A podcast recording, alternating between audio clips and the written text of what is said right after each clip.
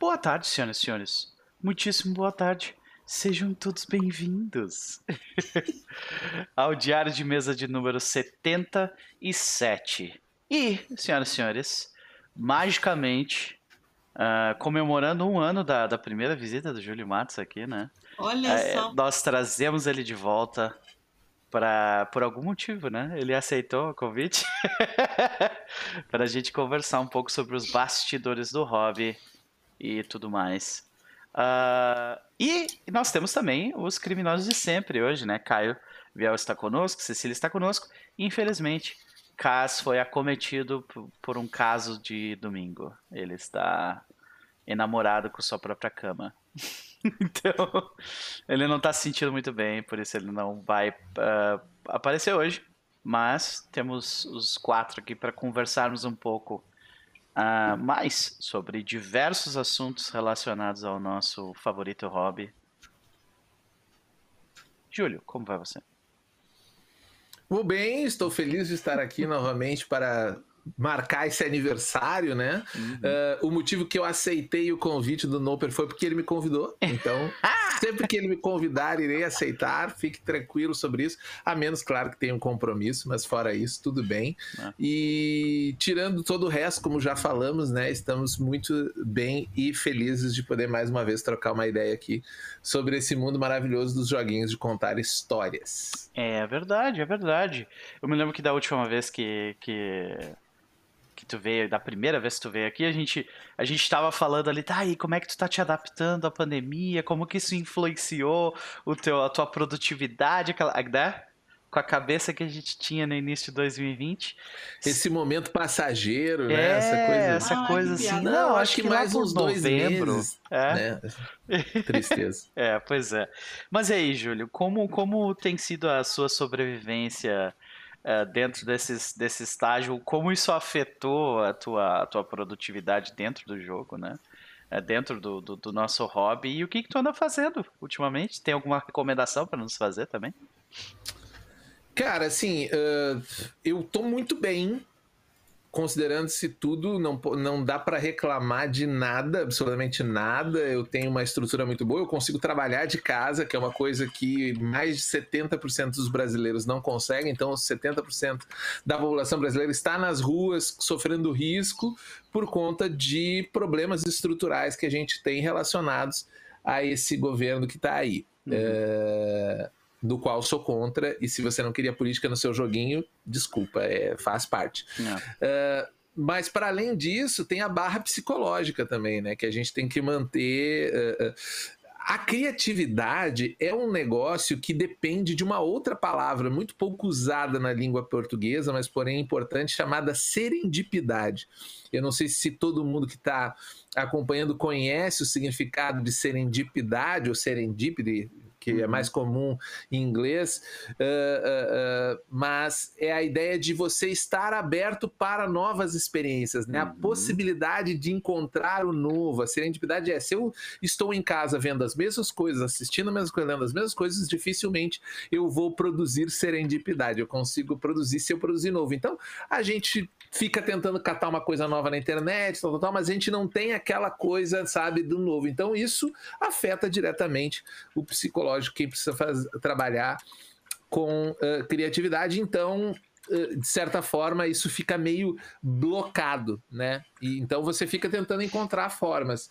E o que eu tenho feito ultimamente é jogar jogos. Até por um lado estou jogando um jogo que eu já joguei, que é que saiu de graça agora na PSN, que é o, o Horizon Zero Dawn, mas é um ah, jogo tão bom. Sim e que eu esqueci 90% dele, que é maravilhoso. Se eu estou jogando, nossa, não lembro nada, que delícia, que incrível, né? E, é, e eu tava e eu e eu tenho por hábito eu tenho sempre, eu assisto alguma coisa de Star Trek durante a semana para manter a ideia de ficção científica sempre uhum. na minha cabeça. Cara, vou Às te dizer que eu tenho pego... isso também, de, né? de tipo, desculpa te interromper, mas claro, só claro. de tipo, quando eu tô, eu tô narrando uma campanha que tem, que tem, por exemplo, agora eu tô narrando uma campanha que tem uh, uh, neo-noir, né? Uhum. Então, tipo, antes de começar a narrar, eu, eu procurei um monte de, de... Referência. referências. E aí, agora que eu tô, tipo, sei lá, no, no oita, na oitava sessão, eu sinto de novo que eu tenho que, tipo, ok, deixa eu assistir um filme de novo pra eu pegar, sabe? O, o, é, tipo, a linguagem da parada ficar fresca na minha cabeça. Então é, é legal saber que tu também tem essa não, é, eu tenho, até porque a gente pode até expandir esse assunto, porque foi um dos assuntos, eu acho, comentados. Você, enquanto mestre, enquanto criador, você não é uma fonte inesgotável de respostas, né? Uhum. Uh, uh, e estar em contato com um segmento, com uma coisa criativa, te às vezes brota uma resposta que você precisa na hora. Tipo, ah, eu, eu poxa, eu, eu tenho que resolver uma questão da distância entre dois planetas. Eu nem lembrava como é que. Se, ah, é um par. O que, que é um par? Ah, não, tá, ela falou isso. Uhum. Aí liga, e pode ser um Tecnobabble, não importa, né? Sim. Ah, uma liga de tritônio quadro tritical, sei lá, o raio que parta, não é. importa. Mas ele te traz uma resposta e deixa a coisa mais fluida, porque nós não somos fontes inesgotáveis de resposta, e nem a nossa memória é uma fonte inesgotável de retenção de conteúdo, né? Então, nesse sentido, é, é, é o que eu faço normalmente. Ah, e eu tô vendo pela primeira vez Breaking Bad. Shame on me, nunca tinha visto Breaking Bad, estou vendo pela primeira vez. Tá na primeira temporada? Estou...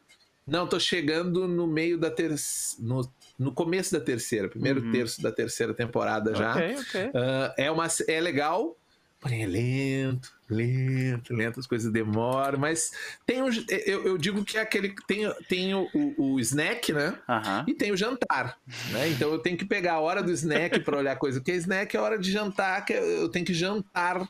Breaking Sim. Bad, que eu tenho um sentar e eu apreciar aquele slow food, né? Aquele uhum. consumo lento. Então eu acho que Breaking Bad é mais para isso, para alimentar outras partes cognitivas, porque eu tô muito, ah, sabe, para você não virar a pessoa que só vê vídeo a um e meio de velocidade, né? Ai, né? porque às vezes Deus. você tá virando essa pessoa que, que vê vídeo a um e meio, porque tipo eu não tenho tempo para adicionar uhum. mais, não, não, no Breaking Bad eu quero olhar o Jess Pinkman olhando para a parede, Sim. e ele vai ficar fazendo isso pelos próximos um minuto e meio, e tudo bem, Faz parte, bem. é isso. É, mas eu vou te dizer que é, até a terceira temporada é, é, bem isso, é bem focado no drama, no drama familiar, né?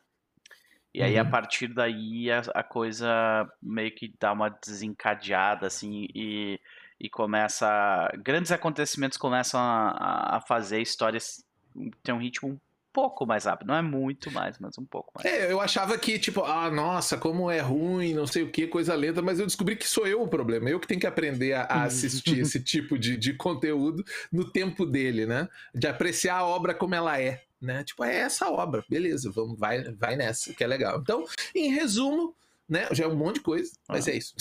Muito bem, ficam as recomendações então, senhor, senhor Star Trek. Uh, qual, qual Star Trek? O Discovery? Eu, nesse momento eu tô passando pela Voyager, porque eu faço Voyager, ciclo, né? Eu vou lá, da, eu vou na, na, nova geração, vou uh, pro, pro, pra Deep Space Nine, Voyager, Enterprise, Discovery, Picard, volto pra nova uhum. geração e eu, eu nunca paro de ver. Star Trek eu estou sempre vendo. que massa, que massa. Pode crer. Bom, seja bem-vindo, é um prazer uh, te ter aqui mais uma vez. Uh, Júlio, vamos para os criminosos sempre. Caio, e aí, cara? Como é que você está? Opa, vou bem, vou bem. Tô jogando bastante RPG, né, pra falar a verdade, recentemente. Depois de muito tempo parado, estamos voltando. Talvez mais do que eu deveria, pra falar a verdade. Palmas pra quem joga RPG! Uhul! Que... É, eu joguei essa semana terça e quinta, joguei Rebels, né? A nossa campanha de Pathfinder lá terminamos o quinto livro, estamos vamos começar o sexto livro, né, o último livro, vamos acabar a campanha em alguns meses, eu acho, né, depois de, sei lá, vários anos jogando. E fora isso, ontem eu joguei com o pessoal do meu trabalho, né, e eu acho que hoje à noite eu vou jogar com o pessoal de Manaus. Né, os jogos de ontem e hoje não são transmitidos, então talvez eu esteja jogando demais do que eu deveria, de novo, né, voltando uhum. àquele ritmo que não era saudável que eu jogava. Saquei, saquei. Neto. Olha só. é, o, o difícil é justamente quando tu tem essa abstinência e tu volta, tu volta, tipo, não, mas eu quero fazer isso, quero fazer isso, quero fazer aquilo, né? E tu ainda tem o agravante que tu tem um monte de projeto de, de longa duração, né?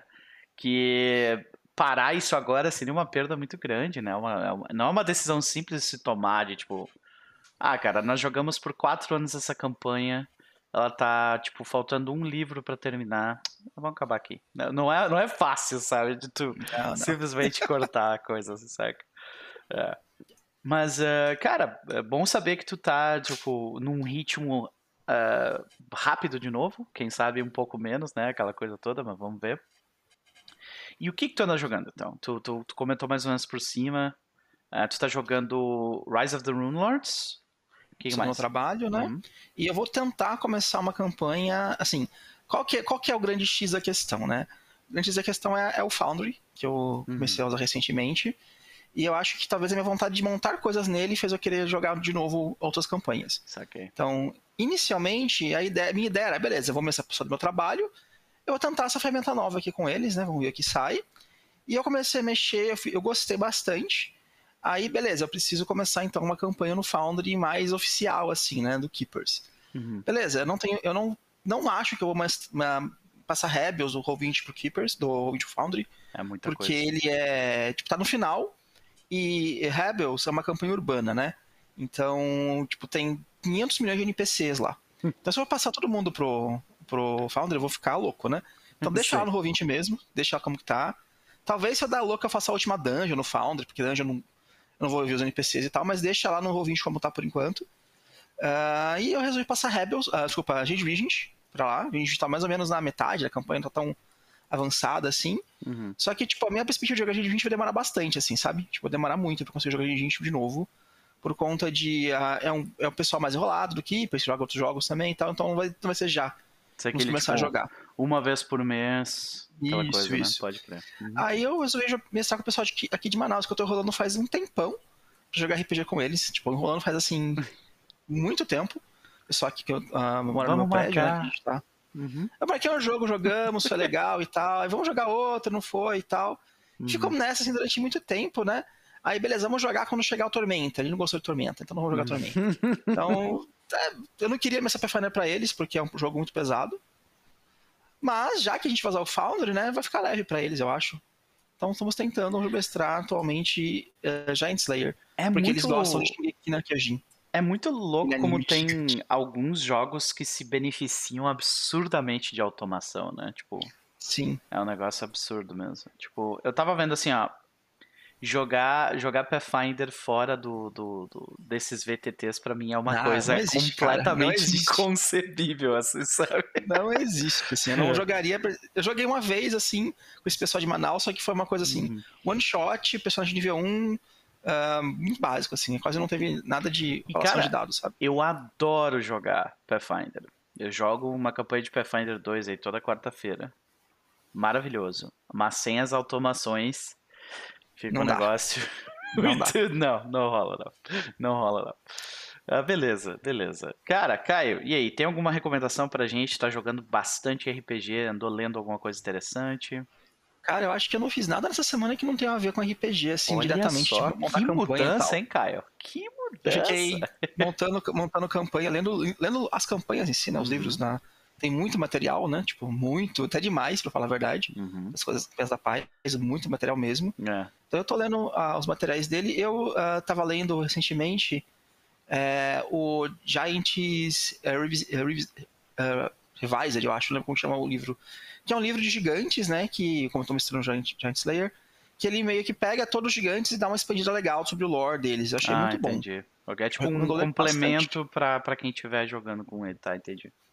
É muito bom, assim, ele é pra Golarion, mas funciona em qualquer cenário de fantasia onde tem gigantes, de maneira geral. Uhum. E eu achei muito bom, muito bom mesmo, assim, sabe? E, mas é especificamente lore ou eles, ou eles dão, tipo, aqueles uh, character, uh, tipo traits raciais ou, ou coisas assim para eles que são diferentes? Eles têm um pouco, mas não é meio foco, sabe? É mais uhum. pegar, vamos pegar aqui, vamos contar a história dos gigantes em Golarion.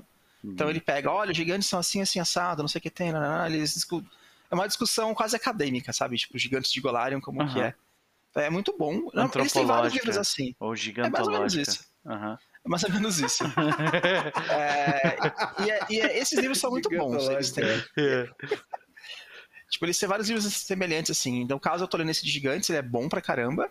Né? Eu achei muito legal a, o que, que diferencia, por exemplo, um, um, gigante verdadeiro de, sei lá, um ogro, que uhum. também é considerado em Pathfinder como um gigante. Aí eles fazem uma discussão assim, a, a diferença de gigante verdadeiro e um ogro é que o gigante verdadeiro ele é capaz de se adaptar ao, ao ambiente dele. Então, o gigante do fogo, ele não nasceu com o gigante do fogo porque ele, sei lá, tem um DNA do fogo. Não, ele cresceu um gigante normal e aí, ao crescer ele virou um gigante do fogo. Sabe, alguma coisa assim. Achei muito legal essa, essa diferença que eles fizeram e tal. Achei bem legal. Uhum. Interessante, cara. É, É bem legal, eu recomendo esses livros de, de lore que eles têm, é muito bom. Uhum, uhum. Muito bem, bom, sempre um prazer te ter aqui, Caio. Cecília, como vai você? Estão bonzinho, gente? Eu tô indo. Esse mês foi longo e difícil, teve de tudo. Né, eu tava inclusive comentando com uma colega de trabalho que, tipo, normalmente março é interminável, assim, tem três meses dentro de Nossa, março. mano. Nesse ano, pelo menos pra mim, março foi ok, foi longo, mas foi ok, sabe? E abril, que era, tipo, sempre um piscar de olhos, foi Nossa, cara, abriu meio ano dentro e sabe? teve gato doente, teve coisa quebrando, Nossa, teve. aí- Então, tipo, Aí tô feliz que é foda. acabou. Meu salário caiu, já resolvi vários problemas com isso e é isso. Sobrevivemos mais um mês, né? Pagando boleto. Uh, garanti, Pequenas meu, vitórias. É. garanti meu teto por mais 30 dias. Que gostoso. Yay! Mês que vem a gente vai, vai ver como vai ficar, né? É, justamente. De 30 em 30 a gente vai. Pode crer. Dando um oi pra galera do chat aí, nós temos o Danilo Demota, o Alan Machado, o Fred Fardo, a querida Caquita Podcast. tal- Não sei se é a Paula ou se é a Renata, seja bem-vindo. Klaus também está conosco. Tem uma galera aí que já Eu acho que a gente assim, não ó, precisa mais definir isso, É? Quando você falar, É, pode ser a, É a Paula as e a Caquitas Renata. é, é uma É entidade que mistura as duas, né? Pode crer. Não Olha as definir Caquitas. mais, tá, tá ótimo. Pode crer. E ah, é, tem uma galera aí que veio querendo spoiler de Rebel Rebel. E eu vou dizer que é bem possível que vocês recebam. Então, Cecília, Cecília. Cuidado E com o que vocês desejam, né? Tem que cuidar. É. Pode crer. E aí, Cecília, o que, que tu anda aprontando ultimamente? Tu falou que o gato ficou doente. O que, que aconteceu? Quer É, falar não sobre foi, isso? Não foi o meu gato, mas foi o gato do, do Sarin, que é o meu um dos meus namorados. É, e ele ficou, ela ficou muito renal, muito enjoada, muito desidratada, muito magra, muito rápido. Nossa. Então foi aquela loucura de tipo levar no veterinário, comprar soro, testar ração diferente. Uhum. Chegou num ponto que essa semana, essa semana que passou agora, tava eu indo lá na casa dele todo dia pra ajudar com uma outra amiga também a dar sorinho direto no corinho do gato para porque ele né, não tava resolvendo, não tava dando mais pra ficar indo lá no veterinário. Sim. Mas agora ela tá feliz, serelepe, saltando, então tá tudo bem. Que bom, que bom. Crisis averted. É, pois é, pois é. é, eu, eu, eu, compadeço um pouco das crises, eh, das crises eh, gatísticas, né? Porque eh, neste exato momento eu estou no meio de uma, de uma guerra civil, né? De uma guerra fria aqui. Tardinha, ao meu lado direito, colocou o relógio nuclear em um minuto. Enquanto o no- novo membro da, da, da família Otelo está dormindo a dois metros de distância do meu pé aqui. E a qualquer momento, como aconteceu na sexta. Na sexta eu streamei Project Perseus. E, cara, teve uma hora que ele, o Otelo, né, gato jovem, sempre no- tentando ver os Com limites. esse nome ainda por cima, Otelo. Otelo, né? Pois é, eu, eu- né, terrorismo. E ele veio se aproximar da tarja e eu virei a câmera bem na hora pra mostrar ele se aproximando e a tarja, tipo, apareceu ah, se ufando, assim, na, na live. Nossa. É, pois é. E eu tava tendo que lidar com a live, narrando e os gatos aqui, saca? Foi, foi complicado. Então a minha É, vida então. é esse cheiro horrível de cocô de gato jovem e briga. É isso.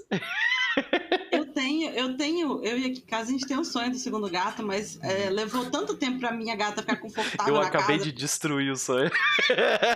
Não, toda vez que eu vejo um gato, eu fico, ah, eu podia pegar esse gato. Eu fico, a minha gata chegou super traumatizada, ela levou uma semana pra sair do buraco, sabe? Nossa. Ela não comeu durante essa semana, então eu fico com muito medo de eu trazer mais um gato e ela regredir totalmente, assim, pro bichinho que ela era antes. Uhum. E ela tá tão confortável agora, ela dá cabeçadinha na gente pedindo carinho, é muito fofo. É, é. Então a Tarja até ela tá lidando melhor do que eu achei que ela ia lidar, assim, saca? Mas Não eu, eu achei, é, eu achei que ia, tipo, ia dar brigaçada assim de a minha casa ser destruída no processo. Não. Cúpula do Trovão. É, eu achei que ia ser um negócio assim. Mas não, foi só uns Tadinho. tapas, assim, ela só deu uns tapinha na cara do hotel e foi isso. Daqui a pouco Dois gatos então. entram, um gato sai. pois é. É, o, o. Caio, o Caio tá com. Você tá com quantos gatos agora, Caio? Tô com dois, tô com dois. Olha Eu aí. tinha, eu tinha, eu tinha dois, né? do- Uhum. do- dois irmãos. que eu trouxe lá de São Paulo para Manaus, né, para cá, os gatos paulistas. Uh, aí eu, um dos meus gatos ele tinha problemas, né, problemas respiratórios, ele tinha asma ou algo parecido com asma. Uhum. E Manaus é um inferno para asmáticos, é terrível aqui a cidade para doenças respiratórias em gerais, né? de Covid, por exemplo, que fez um estrago grande aqui.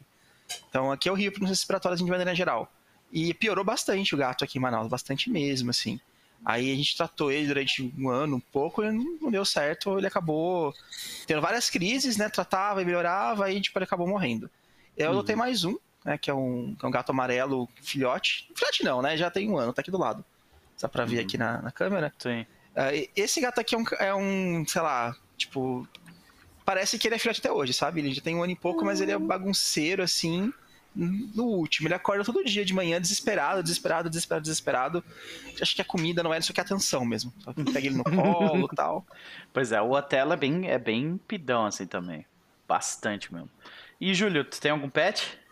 Não, não, não. Passo longe. Passo longe. As pessoas me chamam de cruel, mas eu mantenho uma distância bem, bem interessante de, de animais, de pet e tal. Eu, inclusive, tô, ah, mas tu não gosta? Não. Não significa que eu não gosto, que eu quero mal, que eu absolutamente nada disso. Eu só não quero uma, dividir o meu espaço com um outro um bicho, um ser né, que não, não racional, do qual não possa debater com ele sobre alguma cagada que ele fez. Ah, nossa, né? é. Yeah. Isso não tá mesmo, não. É, é um nível de sensibilidade que a pessoa tem que ter para lidar com um ser com baixa racionalidade que eu não tenho, por exemplo. Então, eu mantenho. Não, é porque tem que amar, tem que, né, tem que respirar, tem que fazer esse mantra que a Cecília tá fazendo é. ali, né? Porque às vezes, né, o, o, bicho ele, ele parece tomado, possuído por algum, pelo espírito ragatanga e sai de baixo. Né? Essa gata renal, a gente percebeu que ela tava ficando boa porque ela voltou a fazer xixi nas roupas. Ai, que, que tipo, maravilha. Você deu bobeira, deu uma roupa no chão, ela fez xixi Aí ela, ah, olha só, ela tá voltando ao normal. que desgraça. Ai, meu Deus. Bom, beleza. então, como eu não tenho esse, esse ímpeto, né, de, de, de lidar com isso, eu, eu prefiro manter distância. É, o, meu, o meu outro gato, o Len, tipo, ele é praticamente um gato perfeito. Ele é calminho, ele não faz bagunça, ele praticamente não mia. Só mia quando precisa mesmo, e mesmo quando precisa não, não mia às vezes. Às vezes a gente deixou trancado um quartinho, ele ficou um, quase um dia inteiro lá, sabe? Tipo, não saiu de lá por nada, nem miou. Queria sair, mas não miava, porque ele não mia. Ele é bonzinho, é carinhoso, é excelente. O único defeito dele é que se ele vê uma roupa no chão, ele vai assistir, não. Caraca, é perfeito, que bagulho cara. específico, cara. E eu nunca ouvi falar disso. Mano, Nossa, ok, ok. Isso que eu não tenho gato vingativo, eu não acho que eu não ia saber lidar. Que o gato, quando ele tá bravo, você ele vomita no seu sapato, sabe? Esse tipo de coisa. Caraca, velho, olha Tem gato isso. Que é assim, mano. Eu. Olha, eu tive, eu tive gatos durante literalmente toda a minha vida e eu nunca tive esse tipo de experiência, então. Né? ok. Uh, mas, e aí? Parabéns pra vocês. É, e aí, Cecília? Pela dedicação. e aí, Cecília? Andou lendo, vendo ou ouvindo alguma coisa que tu gostaria de nos recomendar? Cara, eu posso recomendar duas coisas, porque eu tinha minha recomendação e aí meu namorado me mostrou um negócio muito legal aqui. Uhum. Então, primeiro eu queria falar da série da Netflix lá, o Fumaça e Ossos, né? Uma coisa assim. Não, Shadow Sombra e Ossos. Isso. Uh -huh. isso. A série tá muito legal. Eu fui atrás do livro e o livro não é tão legal quanto a série, gente. Às vezes acontece. Então, vale muito a pena. É, eu maratonei ela e é uma fantasiazinha muito gostosinha, assim. Não, não zomba da sua inteligência, o que é sempre bom. Uhum. E tem uma mitologia bem legal, assim, de, de poderes, dobra. É meio elemental, meio avatar, né? Uhum. Mas é bem legal, assim. Massa. E no, tem uma hora atrás meu namorado comprou o Taylor Spire na, tá em alfa, beta na Steam por 47 reais. Uhum. E é um tabletop simulator é, de RPG 3D bonitaço, com as ferramentas cinematográficas, animações dinâmicas, assim. Rola dado em tempo real. Eu achei bonito pra caramba. Então, aproveitar enquanto o preço tá ok, né? Quer dizer, 50 reais não é tão barato, mas pela qualidade eu achei ótimo. Sim. Enquanto o preço tá baixo para segurar e garantir. Eu acho que esse, gosta, né? que esse programa foi lançado, tipo. Deve ter menos de um mês. E... Ele tá em alfa, né? Tá bem. É, ele é, tá early em. Access. Early Access, isso é. E ele, ele tá. Foi FP, não foi? Não foi? Acho que foi financiamento coletivo que rolou no começo. Não tenho certeza. Mas Tenho assim. Quase certeza. É, o... é, eu acho que teve Kickstarter e aí agora saiu o Alpha e tá com, ele, tá com Early Access no Steam. na Steam. Eu tô mostrando aqui o vídeo na Steam. T- essa galera que, que tem produção de conteúdo, tem um cara no, aqui na Twitch, o, o Divinister, que ele produz conteúdo tipo meio que dedicado a esses a essas ferramentas 3D assim bem elaboradas, sabe? E, e ele tava tipo ele produziu vários vídeos já sobre Tales Spire e, e, e eu permaneço cético, saca? Porque tipo, Esse Divinister é o cara que joga RPG dentro do Divinity Original Sim e faz sentido. Que eu já tentei mexer naquele negócio e nada faz sentido na minha cabeça. aquilo, mas ele consegue, É, eu ele acho bem legal consegue, o conteúdo é. desse cara. Já, já assisti também, bem bacana. Eu acho que essa- Não, pode falar, Caio. Eu acho essa ferramenta legal para você fazer, sei lá, eu quero fazer um vídeo cinematográfico da minha campanha. Aí você monta esse vídeo aí, grava e usa isso na sua campanha, mas jogar mesmo eu não sei se. Eu não sei se rola pra mim, sabe? Eu acho que é o, o tempo que você vai gastar preparando uma dungeon aí, você não, Então, você não joga. Eu- o Esse é o problema problema. que eu tenho é essa, é essa, essa justa posição entre o tempo que eu gasto pra fazer um negócio bem feito, saca? Ah, e, e, tipo, e o, o use case, né? O- A forma como eu vou usar aquilo. Porque, beleza, quanto tempo demora pra fazer uma sala de uma dungeon? Sei lá, vai, se demorar mais do que 15 minutos pra mim já é demais, saca? Uhum. Porque é uma Quanto sala de tempo uma você dungeon. demora pra pintar uma miniatura? Eu não pinto Tá. miniaturas. Não, mas saca que é o mesmo Sim. rolê? Saca Sim, que é sim, sim, mesmo- mas é, é um é produto muito de nicho. Completamente, é muito concordo pra contigo. galera É. que gosta de. É, Tem os, os mestres que ficam preparando dias, a- o encontro e tal, né? Então. Às vezes o tesão do cara maior é preparar, e não necessariamente a hora que tá. A preparação é que é o grande tchan Uhum. da coisa. Eu, eu entendo e em certo grau eu até eu até tipo me vejo muito nisso assim, porque tem muita coisa da- dos meus jogos que eu preparo, gasto bastante tempo fazendo. Agora, especificamente para mim, o dun- a parte de Dungeon Crawl não é a mais interessante, assim, saca? É, então, aí por isso que pra mim não. É, mas é aquilo que tu falou, né? A mesma, é a galera das miniaturas que passam horas em cima de uma peça, né? Então é. Eu só acho que, tipo, do jeito como, como isso estava sendo demonstrado na época, na- no dia que foi lançado em Early Access, parecia que isso era tipo o novo Roll20, sabe? E não é.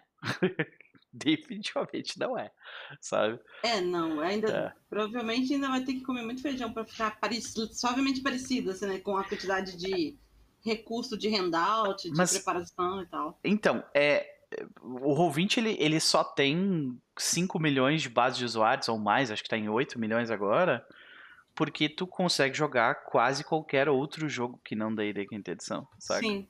Então, é, a gente acaba se tornando dependente dele, né? Então, ah, justamente, eu quero jogar qualquer outra coisa que não seja D&D ou Pathfinder. Se for D&D ou Pathfinder, eu tenho três ou quatro opções, ou cinco opções de VTTs diferentes. Agora, se eu quero jogar o Rebel Rebel, eu vou ter provavelmente uma ou duas, na melhor das Sim. hipóteses, saca? É, total. Eu, uma das coisas que me mantém muito longe desses jogos que exigem preparação Uhum. é, é que, na, na verdade, tipo, de correr atrás de mesas virtuais e tal, é que eu jogo muitos jogos que não tem nenhum tipo de suporte, né? Uhum. Tipo, como- o que, que eu vou fazer com um Monster Hearts com uma mesa virtual, sabe? Sim. Ainda não inventaram uma- um jeito de ter uma plataforma visual pra isso, assim. É, eu tava conversando É, com... eu acho que não é pensada, né? É, eu É. até cho- eu dei uma chorada no Twitter há um tempo atrás, quando lançaram o Tales of cara, mais um jogo de brincar de bonequinho. Eu acho, inclusive até me empolgaria se alguém me chamasse pra jogar com tudo prontinho pra mexer os bonequinhos, isso é da hora. Eu acho que eu ia me divertir pra caramba, entendeu? Porque eu já Uhum. ia preparado pra fazer isso. Uhum. Agora, tipo, será que não tem nenhuma outra forma de pensar esse negócio? Porque a galera pensa sempre, e aí você recebe release de feature, de tudo. É sempre melhor oclusão, melhor não sei o que, Aham. melhor fog of Dynamic war, Lightning. é. iluminação da sala, não sei o que da miniatura. Cara, beleza. Tem ótimo, provavelmente é 90% do mercado é esse, entendeu? E, e- e- e é coisas feitas para ajudar essas pessoas. Mas eu acho que se pelo menos tivesse uma plataforma que tivesse focada em, em- não em Monster Hearts, mas em coisas tipo Monster Hearts, tipo assim, como criar outras ferramentas que Para gerassem jogos mais. Né? bom apelos efêmeros. visuais, que não necessariamente é um grid, né? Uhum. Pô, abarcaria. Se a pessoa tendo um pouquinho de versatilidade, tudo bem que pode reclamar que, porque os jogos são muito diferentes entre si, onde eu jogo Monster Hearts, talvez eu não consiga jogar tão bem um.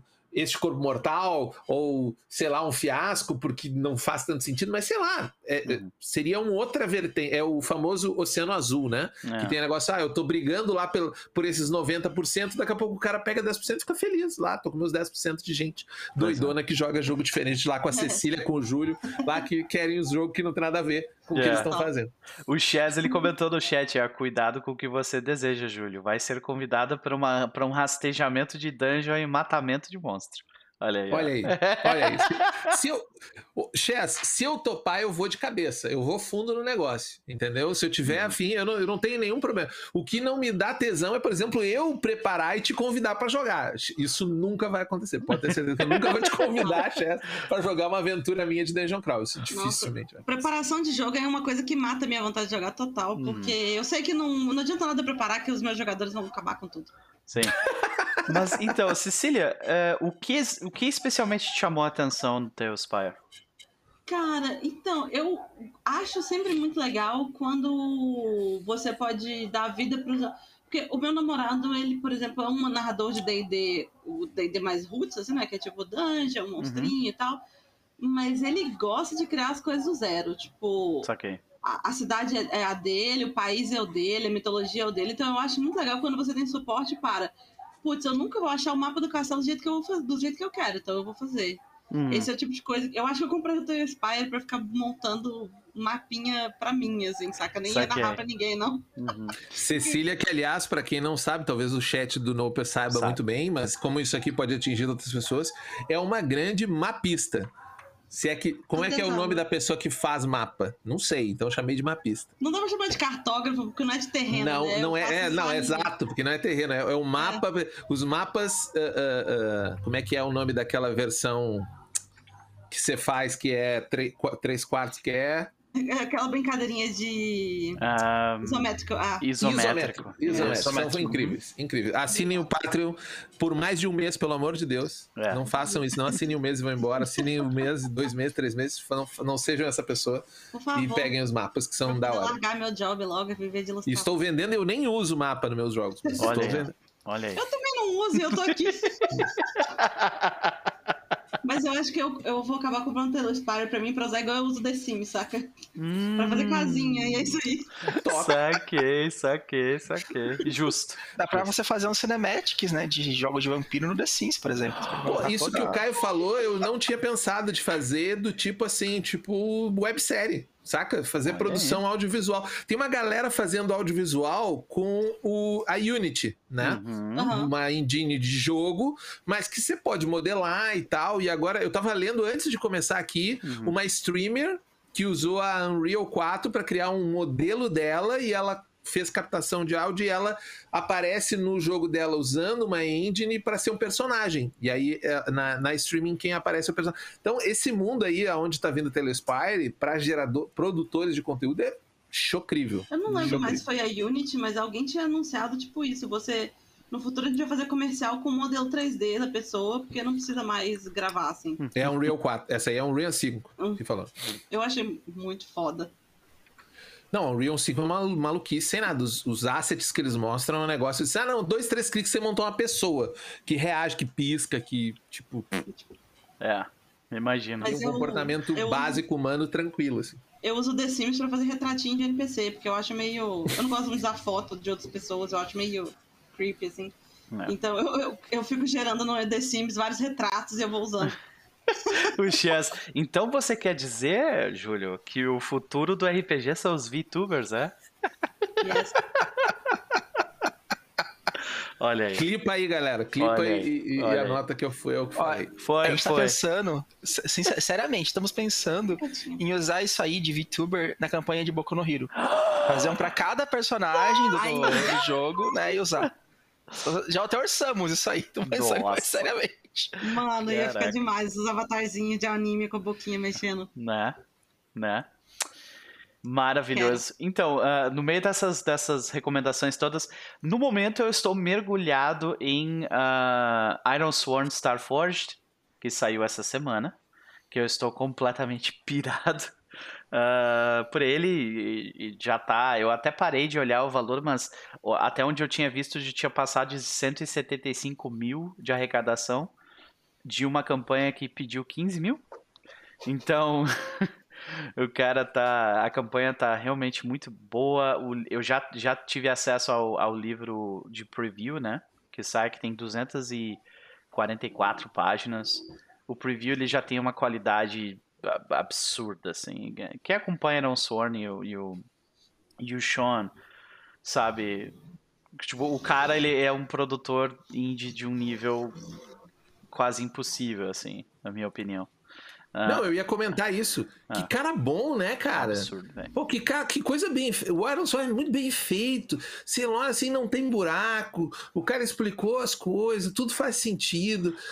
Que inveja, bicho. Inveja pura, né? Inveja Mas então, de uma pessoa então, consegue esse nível de clareza. No, tipo assim, então, eu queria fazer isso, tá aqui, ó. É, que inveja, bicho. É designer, né? Ele, ele, ele não vem. Ele não vem da, da, Tipo, ele é designer gráfico. Então, quando tu lê os livros dele, é diagrama, é, sabe? É direito, é direto essas. essas é, é, um, é um livro bastante visual nesse sentido, sabe? Ele explica com fluxograma as paradas e tal. Então, para mim, me ajuda bastante, assim.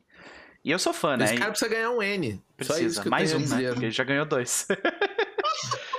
já? É, já ganhou dois. Ele ganhou um uh, com Iron Sworn em 2018, né? Melhor jogo ah, gratuito. É, tô viajando, tá certo, tô viajando. Ganhou, ganhou com Iron Sworn Delve, melhor expansão ouro também e provavelmente vai ganhar com o Starford, sabe? Porque Quando tá a pessoa é foda, né, é. Cara bom, cara bom. Hum, é. Bom. E eu, eu tenho um, uma série que eu acompanho no YouTube que é o, o, o cara, ele, ele joga Iron Sworn e aí ele ele faz uma, uma animação usando miniaturas e tal do, do que aconteceu e como aconteceu, faz uma narração com sonorização da, da parada que, que, que, acontece no jogo dele. Acho muito legal que é Me, Myself and I.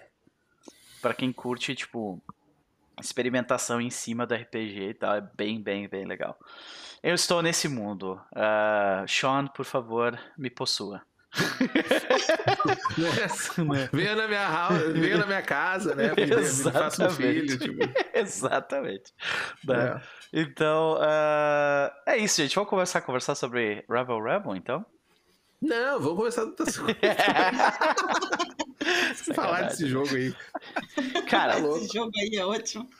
É, é, a primeira vez que, que a gente veio aqui, a gente conversou sobre diversos assuntos diferentes, assim, né? Relacionados ao, ao hobby e tal. E eu me lembro de te perguntar naquela época qual que era a, qual que era a tua motivação. O que, que te fez sair de eu sou uma pessoa que joga RPG para eu vou fazer um jogo, né? Eu me lembro na época que tu deu uma resposta muito legal. E mudou essa motivação de lá para cá ou, ou, ela ficou mais mais específica? E, e como que essa motivação te, te trouxe até Rebel Rebel? Pô, pergunta uh, existencial essa aí, hein, Nover? Eu gosto. Complexo. Mas eu acho que a gente tem que. Uma das coisas mais complexas, eu, eu acho, de qualquer coisa que você vai fazer, não necessariamente RPG, não é nem o estímulo de começar, mas é o estímulo de continuar, né? Uhum. Como que você consegue se manter motivado a continuar alguma coisa?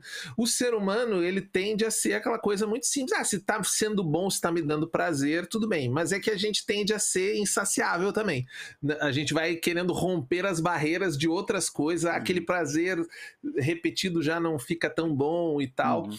E eu tô sempre preocupado nas minhas, no, todas as minhas criações, em usar o RPG como a minha arte. Não vou entrar aqui para discutir se RPG é arte ou não, tá, Cecília? Ei, Cecília, vamos lá, vamos lá. Não vamos entrar nesse coisa.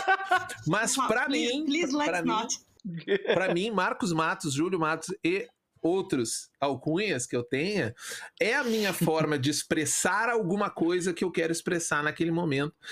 E sempre que eu uso RPG, eu expresso isso usando ele. Por exemplo, Dungeon World serviu para mim expressar um monte de coisa, porque ele era uma ferramenta de fantasia medieval, que era o jogo que eu mais joguei em toda a minha vida, durante um longo período, e que trazia possibilidades de eu expressar coisas que eu não conseguia expressar em outros jogos, que foi lá que eu criei a Caçada Sombria, que eu criei o, o a Ordem dos Últimos, que, que, que felizmente até ganhou, ganhou um prêmio lá no, no Diversão Offline, porque o, a Ordem dos Últimos era porque eu queria fazer uma, um, um, jogo de jornada épica em que as coisas iam complicando e se o jogo se autoalimentava e eu queria me expressar como seria as pessoas que não que só continuam indo à frente porque acredito em alguma coisa, né? E eu, que inclusive sou um incrédulo, eu sou o contrário, então eu queria mostrar a minha visão sobre a, o que, que era a crença, né? Claro que isso eu não anotei em lugar nenhum, né? Isso tá lá, de certa forma. Assim como no, uhum. no, no ED tá lá a forma que eu penso como a gente desperdiça recursos e como o ED quer que você sinta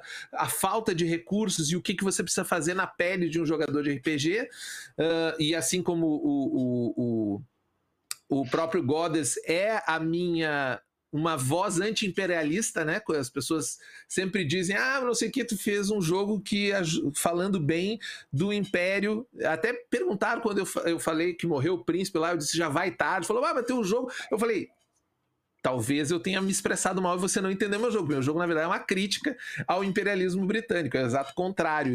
Mas ele não está escrito isso. Uhum. Ele é para ser sentido isso quando você está jogando essa crítica. Uhum. Então, ter elementos que eu quero expressar faz parte do meu desenvolvimento de jogos. Então, enquanto eu tiver coisas que eu quero falar, que eu quero mostrar para as pessoas de alguma maneira, eu vou estar tá criando jogos sobre aquilo. Porque eu não sou um bom escritor, vídeo o tempo que eu demoro para entregar um livro, logo eu não, eu não sei escrever, eu, eu preciso de muita ajuda e revisão para escrever bem, então não, eu não consigo fazer isso num conto, ou numa resenha, ou num artigo, né? Eu, eu profissionalmente escrevo muitos artigos, não gosto de nenhum deles, mas eles estão naquela faixa 7 para passar de ano, sabe? Meu que é o Deus. profissional é aquilo, bateu 7, tá entregue, entendeu? O artigo uhum. tá aqui, ó, tá entregue, mas é trabalho, tá? Mas quando eu quero me expressar mesmo, eu acho que a única ferramenta que eu encontrei que eu consigo consigo me sentir pleno, dizer assim, caramba, aqui fez sentido o que eu fiz. Foi nos jogos. Então eu acho que essa é a, é, é a, é a mola, a, a, o motor da, da, do meu incentivo para continuar desenvolvendo os jogos. E como isso me levou para o Rebel, o Rebel ele é uma tentativa de futuro, né? E que assim, desde 2017, eu acho, 2017 para 2018, eu ouvi um podcast sobre o crescimento do neonazismo no mundo. Uhum. Tá? Sobre as células neonazistas, como aquilo, como no Brasil estava 2017, aquela final ali 2016, 2017, como aquilo estava crescendo, como era um negócio.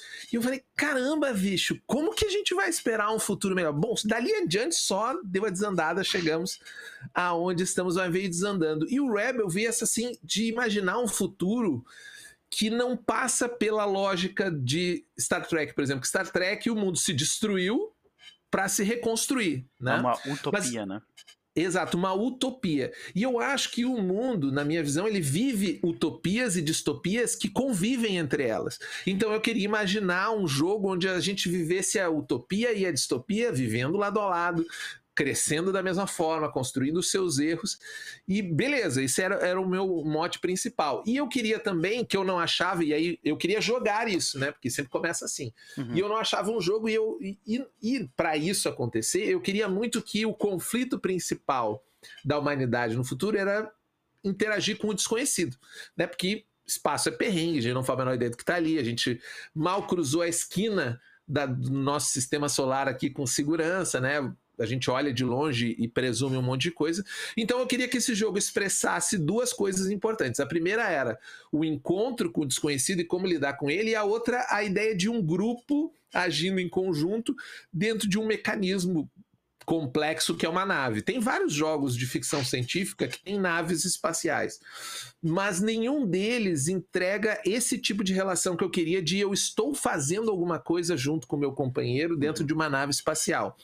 Mais ou menos como no, no Dungeon World, o, o, o Ranger, o animal, né, o, o companheiro animal do Ranger, ele é um, uma jogada de dados. Uhum. Porque, na verdade, é isso que ele precisa ser, né? Uhum. Só que nos outros jogos que abordam essa ideia de que a nave é uma jogada de dados, na minha opinião, não era exatamente isso que eu queria. Eu não queria que ela fosse uma jogada. Eu queria que ela fosse algo mais importante, que ela fosse história, que ela gerasse história, Uhum. que algo ali desse errado e que, na medida que eles fossem aprendendo. Então, o Rebel é um jogo focado sobre aprender sobre coisas desconhecidas, né? Dentro de uma máquina complexa e que as pessoas precisam com- controlar ela em conjunto, né? E aí vem todos os tropes de ficção científica, de, de Star Trek, de Firefly, de outra coisa, vem tudo misturado e costurado nessa nessa maçaroca. Mas uma das coisas principais dentro desse contexto é quebrar a ideia de que sempre que alguém fala, e até brincando com o Chess que comentou no, no, no, no chat, que ele falou assim: ah, vou te convidar para matar os monstros, né? Parece que RPG é sempre sobre matar alguma coisa, né? Eu Violência, quero né? matar um monstro, eu quero matar uma civilização, eu quero matar um, um perigo. E o Rebel não é sobre isso, é sobre entender. É diferente, entendeu? A lógica é sobre entender.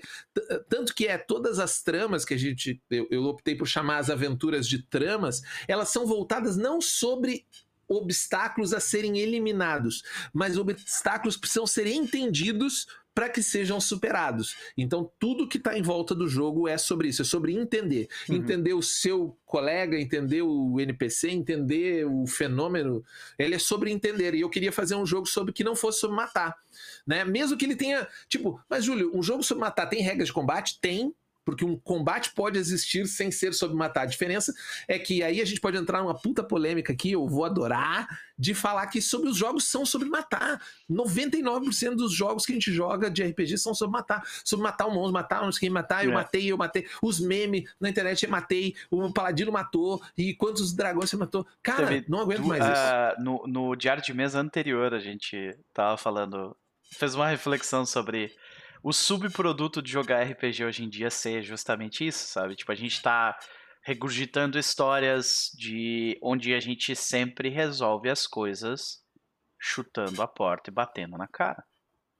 Exatamente. Não. Exatamente. Então, em resumo, é isso, né? E, e assim, me interrompam, viu, gente? Porque Não, senão tranquilo. eu sou daquele que engata uma primeira, vocês me conhecem. Tranquilo. Eu tenho. Por isso que no meu podcast eu só pergunto, porque se eu pegar a palavra, convidado não fala. Uhum. Então, eu, te- eu tenho uma pergunta. Tu falou sobre como o jogo é sobre compreender e, e como tu queria que ah, a nave fosse mais do que o- você rola o dado para resolver alguma coisa, né? Um recurso. Ah, como é que isso se expressa no jogo? Não sei se tu pode falar sobre isso até Não, então. claro, a gente, inclusive até no, no- no nosso no, no website, a gente já deu uma, um, pouco dessa palhinha, digamos. Uhum. Quando você sendo um personagem de jogo, que ele é uma protagonista, e até respondendo a pergunta ali do Alan, ah, ah, sim, ele é baseado. Ele é, ele é um Queen System, versão 2.0, então é o mesmo sistema do Goddess Save the Queen. Só que o Goddess, ele é sobre heroísmo, né? E sobre consequências de atitudes heróicas. Então, ah, a- no nin- dificilmente alguém falha. E se falha, falha para avançar um determinado risco e tornar a coisa ainda mais épica. Uhum. E no Rebel, a gente criou sistemas de falhas e falhas terríveis, e você pode morrer ou explodir sua nave e acabou. E acontece isso. Que é uma regra, inclusive, eh, no Goddess não tem regra para morte. As personagens, a princípio, não morrem. Uhum. A menos que você É. diga, não, meu personagem aqui morreu. E, Mas de ela novo, né? declarar. Isso é, é, é- é um aspecto de emulação de gênero, né? Tipo, o gênero pulp. Realmente, é, o Indiana Jones ele tira a pistola, dá um tiro no cara, o cara morre e ninguém para pra pensar se aquele cara tinha uma família, né? Porque, Exatamente. sabe, tipo, ah, o cara morreu, ele levantou a espada, pronto, morreu, sabe? Mas, é, É, exatamente. Ele fez um. ah, pá, toma, pronto, tchau. Não, não- e não era a ideia. é, Então, sim. E nesse jogo você eh, eh, vai ter, digamos assim, duas fichas. Né? Uhum. Além de uma ficha da nave. Nessas duas fichas você vai definir a sua personalidade, de onde que você vem, qual que é o seu passado e como que isso interfere, e a outra é a sua especialidade, que é quem é você dentro desse contexto da nave. Ah, eu sou o comandante, quem controla os outros, eu sou piloto, eu sou um cientista, eu sou um engenheiro. Então você vai fazer esse mix da sua origem uhum. com aquilo que você é especialista fazer quando você vai uh, montar a sua ficha. E a ideia do jogo, e ele tem tem até uma lore um pouco maior do que a média das lores que eu faço meus jogos, porque eu sou do tipo que também não gosto de preparar e nem quero que alguém fique pesquisando no livro, né? Ah, deixa eu ver o que essa parte desse planeta, dessa história faz nesse momento. Não eu não gosto de fazer, mas dirá, eu vou pedir para alguém fazer isso. Mas enfim, nesse ele tem um pouquinho mais disso, porque eu queria também abrir um pouco o escopo. Ele era bem focadinho e bem menor. Uhum. À medida que eu fui construindo, ele foi ficando pretencioso. Então, ele foi um, abrindo o escopo para você jogar desde uma aventura mais uh, uh, cowboys esp espaciais, uhum. né? Que é uma turminha ali, Firefly, a gente tem os rolezinhos que a gente faz, mas obviamente que é pegar os cowboys espaciais e não jogar eles num faroeste, jogar eles num outro contexto para eles poder viver essa, esse drama. Uhum. Até um sistema, até uma coisa mais Star Trek, nós somos oficiais de uma nave e, e os nossos conflitos é dentro dessa nave, uma nave gigantesca que tem uma população dentro dela e os nossos conflitos estão dentro dessa nave. Então, a gente criou algumas modalidades em que conforme esse tipo de, de personagem, a sua origem vai estar, tá, digamos, limitada. Tanto que, por exemplo, tem uma origem no no, Rebel, que é Popstar. Você é alguém muito famoso, né? Antes de começar essas aventuras com esse grupo aqui, essas tramas que você se envolveu. Uhum. Então você é um Popstar. Você pode ser um ex. Uh, uh, uh, youtuber, por exemplo, você pode ser um ex-jornalista ou uma subcelebridade. Um personagem de Battlestar Galactica agora. Exato, exato, exatamente isso, né? Ah, você era alguém famoso e agora você está numa outra condição, né? O fa nosso famoso uh, Giles Balter lá, que era uma grande celebridade do mundo da ciência. Então, e você pode, por exemplo, todos os personagens serem popstar, só que cada um deles com uma função diferente. Então você pode ter uma nave que é uma banda de, de, de K-pop, por exemplo. Eu ia dizer de rock, mas é velho, né? Então é uma banda de K-pop viajando no espaço, vivendo altas aventuras. Dá para fazer isso dentro do Rebel. Ao passo que também você pode criar a tripulação da Enterprise, por exemplo, tranquilamente. Nossa. Então a gente expandiu o escopo dele para que ele abraçasse isso dessa forma. Mas claro, ele expressa isso a partir da ideia que as mecânicas de jogo é, é, elas expressem tanto essa relação que o personagem tem com esse passado, né, uhum. que é algo que é importante e como que isso deixou ele marcado de certa forma, com essas novas, esse desconhecido que ele vai enfrentar, porque como o jogo é sobre enfrentar o desconhecido, você está sempre aprendendo alguma uhum. coisa, né? Até agora a gente quer uma das coisas que a gente tem discutido bastante, que é um, um, pouco mais complexa, é que o playtest que a gente quer fazer, porque a gente deve soltar um playtest aberto dele em breve, uh, ele não tem as regras de aprendizado. Ele tem só as regras de resolução, porque eu precisaria de, de muito mais páginas para explicar as regras de aprendizado. Então eu preferi, não, vamos deixar a galera entender um pouco como é que é a resolução e depois no livro lá a gente trabalha aprendizado. Pô, mas é um, uma coisa central, então ficou meio que uma discussão forte sobre isso, né, para explicar. Mas basicamente a nossa entrega está baseada nessas duas Uh, uh, faces do personagem, né? uma face especialista, uma face de origem, uhum. e depois ele tem uma ficha da nave onde ele se expressa lá tem verbos para ele expressar o que ele quer fazer dentro da nave em conjunto com os uhum. outros personagens, né? Tá. Uh, Cecília, Caio, tem alguma pergunta? Porque eu tenho várias, então eu quero, mas eu quero que vocês façam perguntas se vocês tiverem antes de mim.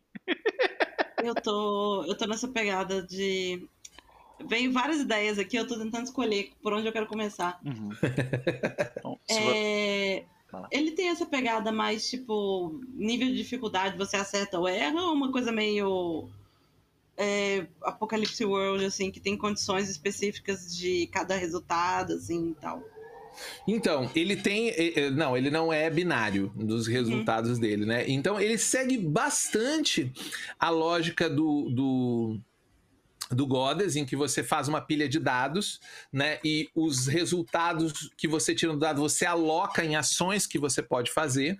A diferença básica em relação é que no, no Goddess, com 6 e 5 você tem uma vitória, que é um sucesso pleno, que você tem controle da situação. O 4, o 3 e o 2 são controles. Nesse, o 2 é um nulo, ou seja, você tem chance de tirar nada na sua, ou seja, um desastre, Uhum. com, não conseguir a, a- nenhuma ação, eu, eu fiquei de certa forma blocado. E o 1, que era antes das complicações, ele é um. Agora chama-se o dado de entropia. Antes você usava os, os dados de, de complicações como só um.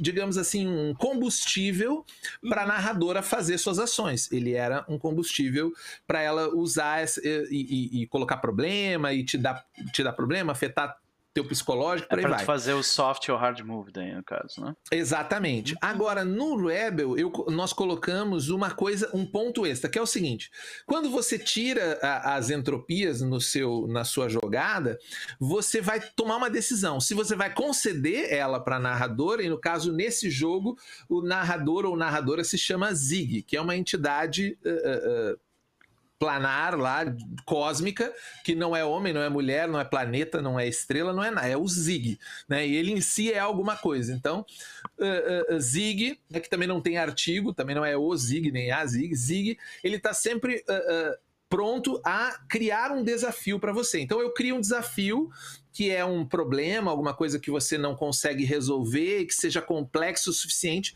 para lhe gerar algum tipo de risco. Ao eu fazer isso, você o jogador declara qual que é o seu objetivo em relação àquele obstáculo que está na sua frente.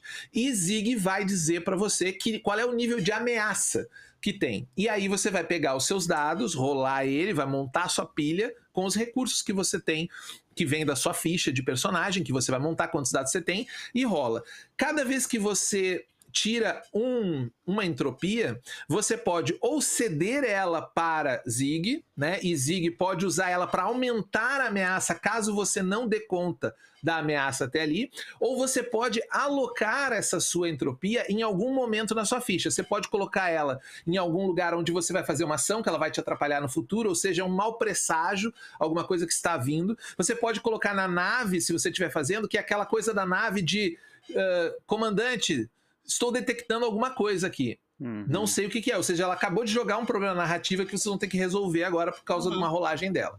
Ou, ela, ou você pode usar ela como um fardo, que é você pega ele para você e isso no final da partida vai gerar uma marca. E esse fardo gera uma marca que é alguma coisa que mudou o seu personagem ao longo do tempo. Então, você tem sempre um trade-off ali. Eu dou pro, pro, pra Zig, né? Os meus dados e eu corro o risco de aumentar o meu problema caso eu não tenha resolvido todo ele, porque, por exemplo, se a, digamos que a ameaça seja 5 e eu tenho dados suficientes para resolver o meu problema, eu vou gastar ele, mas eu não sei se era 5. O jogador ou a jogadora não sabe quanto que é. Então, quando ele termina de alocar os dados, ele decide. Se ele conceder todos os dados e tiver vencido a, a aquela ameaça, foi a melhor jogada que ele fez, porque aqueles dados não representam nada. Eu não posso aumentar. Agora, se eu deixei um nível de ameaça para trás que eu não consegui entender e aprender sobre ele, o Zig vai pegar todos os meus dados de, que eu concedi e aumentar para a próxima rodada a minha, a minha a minha jogada. Então, ele é sobre. Quanto melhor você entender o que. Tá vendo que não é sobre vencer, é sobre. Quanto melhor você entender, você vai fazer o trade-off no final. Beleza, eu tirei esses três uns, mas pode pegar aí, Zig toma para ti. O que, que, você tem a me dizer? Ah, o cara foi vencido, acabou. Eu fiz uma, uma jogada otimizada. Agora não, eu, eu, resolvi colocar ele no meu negócio, eu garanti, eu sinto que não, aqui a situação não está sob controle, tem vários perigos rolando, então eu vou segurar as minhas entropias, vou dar para no futuro ela me atrapalhar, mas agora ela não me atrapalha. Então essa é a grande diferença em relação ao Goddess. Você tem o, o, a, a, pessoa que está jogando, ela tem na, a cada rolagem uma escolha além das alocações. Então eu uso as minhas alocações para entender o que está acontecendo e na hora do revés, que é quando o, a Zig vai te aplicar uma condição, que é ah, você tomou um dano, aconteceu alguma coisa, quebrou uma parte da nave, eu ainda posso piorar aquilo ou melhorar conforme o que eu entendi da jogada. Hum. Fiz, foi claro, que eu acho que é meio complexo essa. Não, mas essa eu, eu, eu consegui, fiz, eu consegui entender. compreender, sim. É. Por um momento me, me parecia algo como o, a barganha com o diabo do Blades in the Dark, assim, mas não é exatamente isso, né? Parecido, é, sim, é. sim. É, uhum. Mas é na linha, o sentimento é esse, uhum. entendeu? Uhum. Você vai arriscar alguma coisa. O que, que é? Eu quero um problema agora ou amanhã. Qual que é o risco? O problema agora ser grande e eu perder mais Uhum. né? Porque eu não. Ou eu apostar aquilo para dizer o seguinte: acabou e nada, e, e, e eu fui excelente. Né? Uhum. Eu consegui entender tão bem a situação que eu consegui ver. Tanto que um dos, dos atributos que você usa para gastar os seus dados chama análise. Então, tipo assim, eu posso agir contra ou eu posso gastar aquela minha ação para entender melhor. Deixa eu olhar. Tá, mas me conta isso aqui. Quase como e, tu estivesse assumindo, não, o resultado disso é isso aqui. Exatamente. Na, análise, entendi. Pô, exatamente, legal. exatamente. Legal. É, é legal que é um jogo que vai recompensar muita pessoa entender como o narrador gosta de fazer as coisas e como os desafios do sistema funcionam, né? É, quando a gente criou essa dinâmica, porque eu acho também complexo para você jogar isso na mão do narrador e isso fazer Sim. sentido. Então, a gente criou três dimensões de ameaça, que são a agressão, a agenda e a dissimulação. A agenda é aquilo que o obstáculo que você quer, que é quer completar naquela, naquele ensinando obstáculos. Eu uso no, no, no, playtest o exemplo do muro. O que, que o muro quer fazer? Impedir as pessoas de passar, né? Então ele tem uma agenda que ele quer cumprir. Se você passar, você quebrou a agenda do muro. Você passou pelo muro. Agora ele pode não te fazer mal. Ele tá só para te impedir. Agora, se o muro tem arame farpado, ele tem uma capacidade de te agredir. Então ele é uma ameaça maior. Ele uhum. tem arame farpado, ele tem caco de vidro, você não consegue. Ah, e ele tem uma terceira dimensão de dissimulação, que é: tem alguma coisa atrás desse muro que eu não sei o que é. Será que quando eu pular ele, eu cair, eu tô de cara com o cachorro? Então, se eu não souber disso, se eu conseguir avaliar, talvez eu, eu descubra que melhor nem pular esse muro. E uhum. parte da resolução não é sobre necessariamente vencer o desafio, mas tornar ele inócuo ou procurar novas alternativas. Porque eu entendi do que, que se trata aquele muro, eu sei uhum. exatamente do que, que se trata e eu decido não ir naquele muro. E beleza, ok, você fez uma jogada uh, uh, muito bem feita de vencer o mundo, num exemplo bem abstrato, né? Uhum. Sim. Uma coisa que é, é, é, é infelizmente clássica em RPGs sci-fi é, e, e, o Caio até pode lembrar que a gente jogou Starfinder juntos e, e, a gente sofreu desse mesmo caso que é, ok, a gente sabe como os nossos personagens funcionam. Beleza, a gente entrou num combate de naves e muda quase que completamente como o jogo funciona, a linguagem dele. E dentro disso, eu me, eu me lembro jogando Starfinder que tinha muito de uma pessoa fazer um monte de coisa e as outras ficar chupando o dedo, sabe? Como é que, como é que tu lidou com. Ou, ou isso é foi uma preocupação? É algo que tu parou para pensar? Como é que a gente lida com isso dentro do Rebel é, Rebel. É que eu acho que assim, o que, o que restringe normalmente os grupos de RPG é uma coisa que vem lá do D&D clássico, a famosa proteção de nicho, né? Por que nós somos um grupo? Porque nós somos interdependentes, cada um de nós, tipo, o mago é fraco, porém é, é muito forte, no, é, é um striker. Ah, o, o guerreiro ele é um tanker, ou seja, ele não causa, mas ele segura mais porrada. E essa combinação de, de, de fatores é que faz a gente ser, todos serem úteis com diversos problemas que a gente sabe que tem também, nem sempre dá para ser útil. Uma coisa que eu acho incrível na ficção científica e ajuda nesse processo é que os perigos, eles são moduláveis porque o não saber é mais importante necessariamente do que a ameaça real. O espaço ele é perrengue sempre, certo? Então, por exemplo, eu sou um oficial de segurança e às vezes o problema é soltar uma parte da nave. Eu posso fazer isso invadindo um computador, eu posso fazer isso a porrada, com uma machadada, não importa. Uhum. Entendeu? Eu preciso resolver, porque normalmente as coisas são muito imediatas. Falta oxigênio, algo vai explodir, algo. O espaço é perrengue, você riscou fora, você, você morre. É sempre assim, o espaço é perrengue. Então, uhum. eu acho que quando a gente criou os personagens, a gente deu, por exemplo, uma espécie de operações básicas que é um conjunto de, de geração de dados para a pilha, né? Que todos mais ou menos vão ter, alguns melhor, porque uma das coisas legais do Queen System é que ele não é um trade-off, não é que você não possa fazer alguma coisa. A diferença é que quanto mais dados você tem, mais versátil você é. Né? Eu posso atender mais coisas com mais um leque maior de opções. Uhum. Enquanto que não significa que, por exemplo, ah, não tenho a perícia X, não vou poder fazer. Não. Você tem lá a, a, a operação básica uh, traje espacial. Ou seja, você tem um dado a mais sempre que você tiver com traje no espaço, em gravidade zero, fazendo alguma coisa, mas você pode ter algo mais específico, que é, além daquele dado do traje, você também é muito bom em reparos em gravidade zero. Então, quando você for fazer um reparo em gravidade zero, você ganha um dado de traje especial mais um dado de gravidade zero.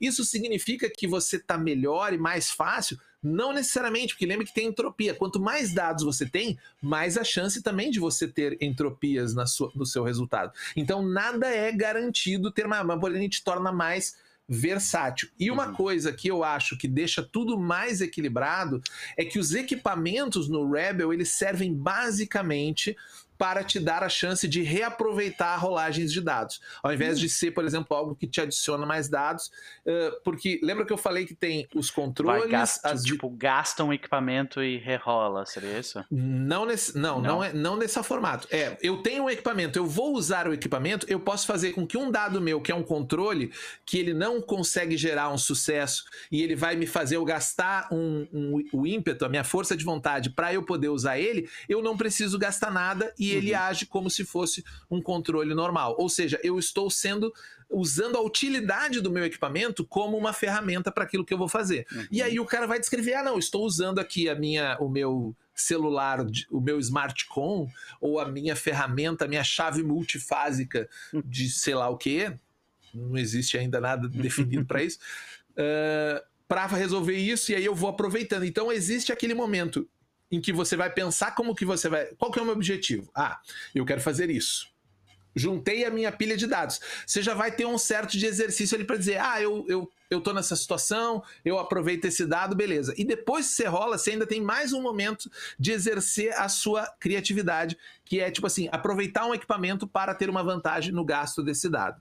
Entendeu? Então, a, ah, e uma coisa muito importante para quem está mais acostumado com o Goddess do que o, o, Rebel é que o Goddess você resolve uma cena inteira com uma rolagem. Uhum. Que era, ou seja, no caso você tem muito mais dados, né, para resolver. No, no Rebel você tem menos dados e você resolve um objetivo por vez.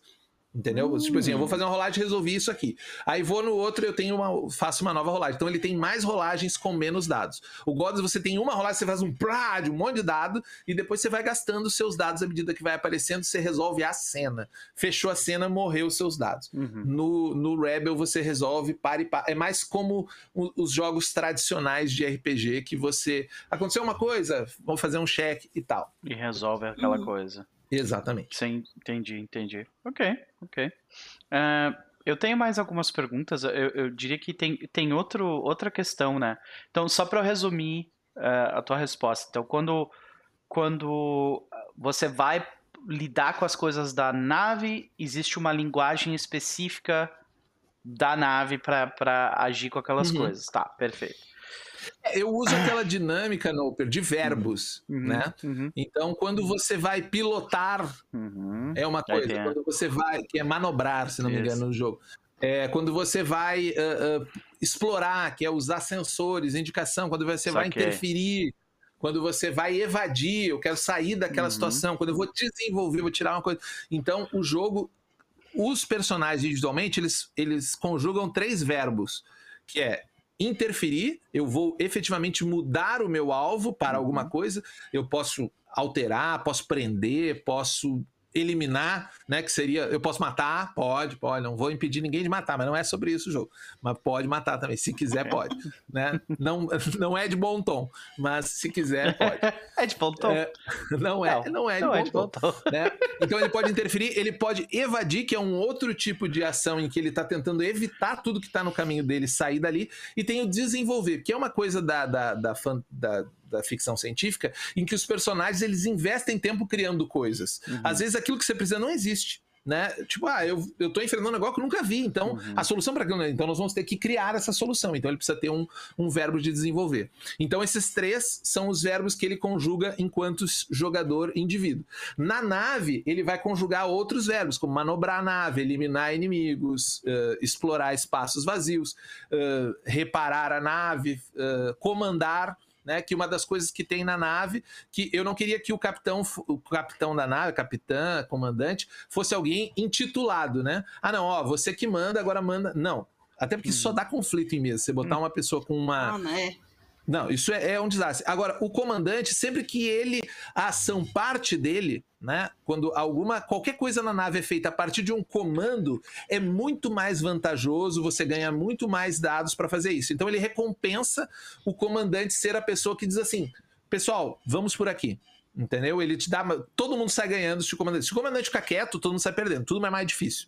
Né? Então é melhor que o comandante seja aquela pessoa que quer ficar ativando os outros para fazer as coisas. Né? Uhum, entendi.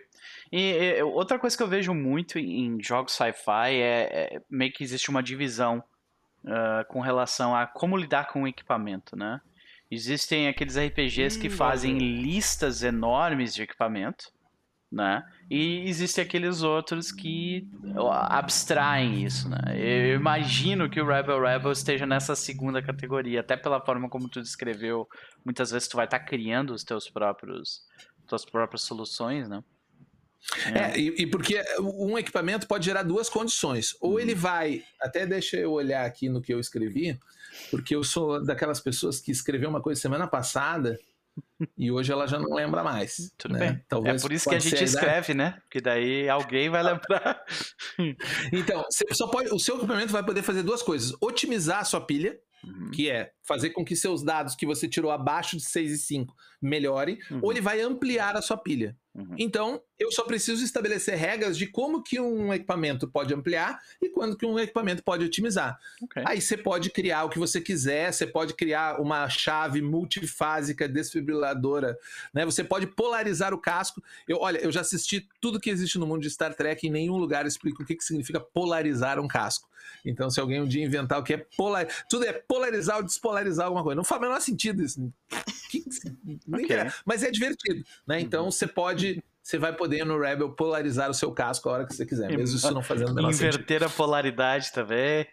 É, e você pode fazer isso ah, quantas vezes você quiser, e isso vai ou otimizar a sua pilha ou ampliar a sua pilha. Saquei. Aí beleza, você tá tranquilo. Ah, show, isso vai otimizar ou vai ampliar. Eu vou só definir o que, que ela vai fazer.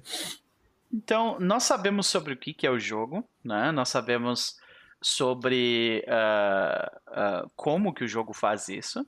E agora vem a última pergunta do game design, que é como o jogo encoraja a ele não ser sobre violência, como é que ele encoraja a pessoa a ir buscar explorar o desconhecido e tudo mais, Júlio. Show. Ah, basicamente, como eu falei que ele é um jogo sobre aprender, né? Ah, dentro da sua ficha de, de, de personalidade, ele tem as suas operações básicas.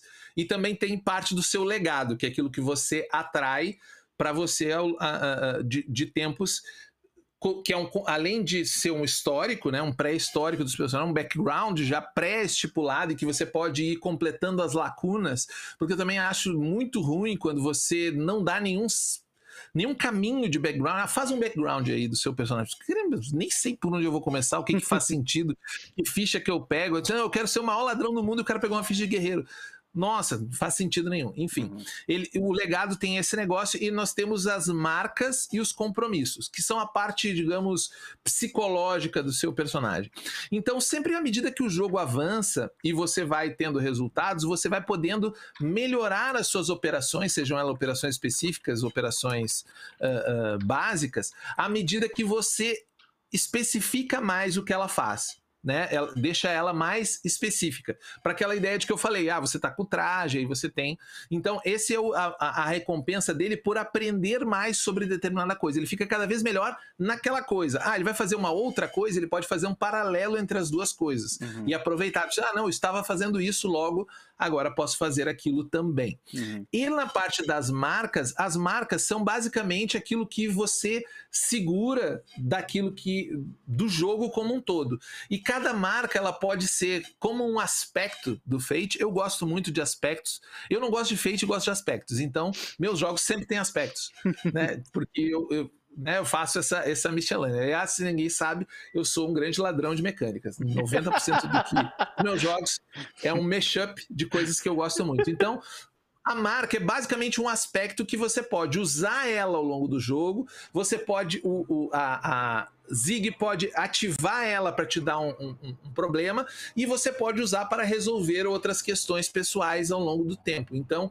essa, essa, essa química das marcas concatenada, lembrando que eu falei que o, o, os teus, as tuas entropias podem virar marcas no final, é o que vai fazendo o teu personagem mudar. Então, o Rebel, ele recompensa os jogadores, eles vendo como era o seu personagem no começo e o que, que ele se tornou com base, porque ele pode ir se transformando em algo completamente diferente. Ele pode ser uma pessoa ranzinza, chata, e, e no final ser um cara alegre para frente, uhum. com um pensamento que criou um novo modelo de nave, descobriu uma nova raça, fez um acordo com não sei quem, criou novos aliados, e, e por aí vai. Uhum. Perfeito. Muito bem, muito bem. Passou a cartilha do, do... Das três perguntinhas, né? Passou, passou, passou. Deixa eu fazer uma pergunta com essa questão Bora, de legal. Cara. Achei, achei bem legal. Uma coisa que eu tenho um problema com alguns sistemas de RPG, simplesmente os mais básicos, tipo a Finder da vida, da vida uhum. é que quando você faz um personagem, você sempre é, tipo, nível 1, todo mundo, um bostinha.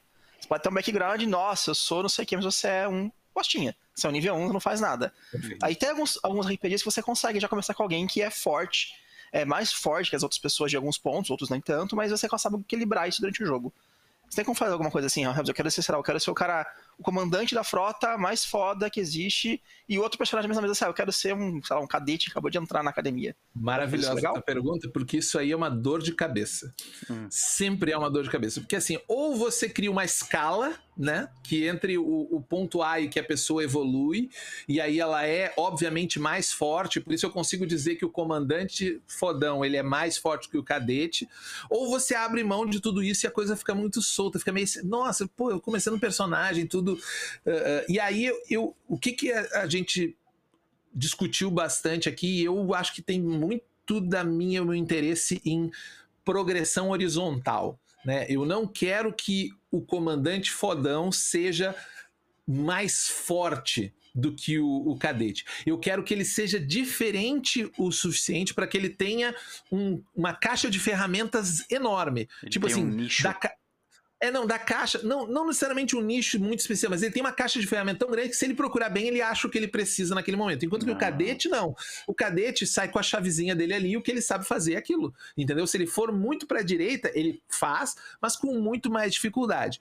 Então, uma das coisas que, que, que, que, eu, que nós resolvemos é o seguinte: o jogo vai ter rank que, que é o ranking? Não é nível, não é tipo assim, ah, eu vou passar do ranking 1 quando ganhar XP. Não, não tem nada disso.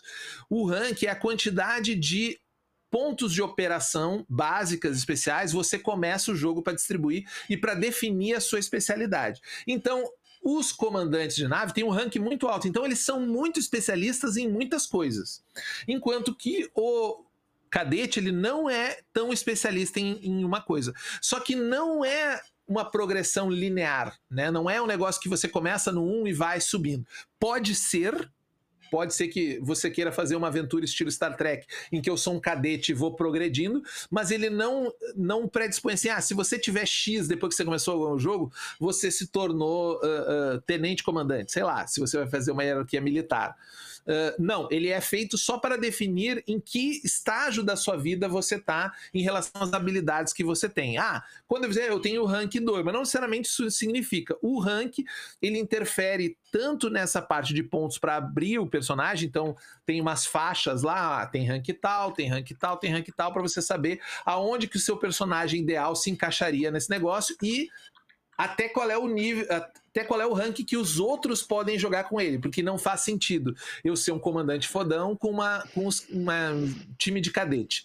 Né? Talvez você possa querer brincar estilo uh, professor Xavier, tem uma pessoa muito incrível, os outros um bando de merdeiro fazendo porcaria né, pela galáxia fora. Pode ser, ah, sei lá, daria para fazer, mas uma ideia de como que você pode equilibrar isso e todo mundo ter a sua, a, o seu leque de ferramentas bem estruturado. Mas a ideia não é que ele evolua nesse sentido. A, a evolução dos personagens se dá pelas marcas e não pelo ranking. O ranking é uma medida que estabelece uma, uma ideia de uh, uh, noção de que quantas ferramentas você tem. Né? O começo você tem uma no, no ranking mais alto você tem 40 ferramentas para, às vezes, fazer a mesma ação. Ah, eu posso abordar ela. Ah, se eu tentar essa ação aqui, eu quero interferir e alterar. Não, eu prefiro.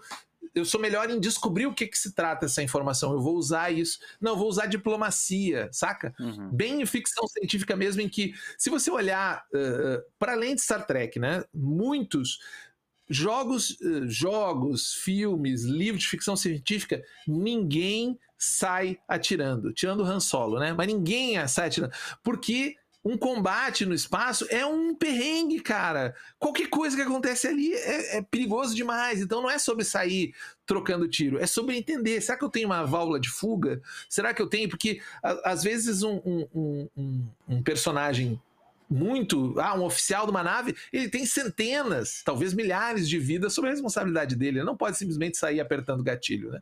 Então, tem, tem a, a, gente pensou nesse negócio. Mas assim, não está 100% fechado ainda como que isso vai funcionar na prática. Mas eu te garanto que não vai ter nível de personagem que ele progride ao longo do tempo.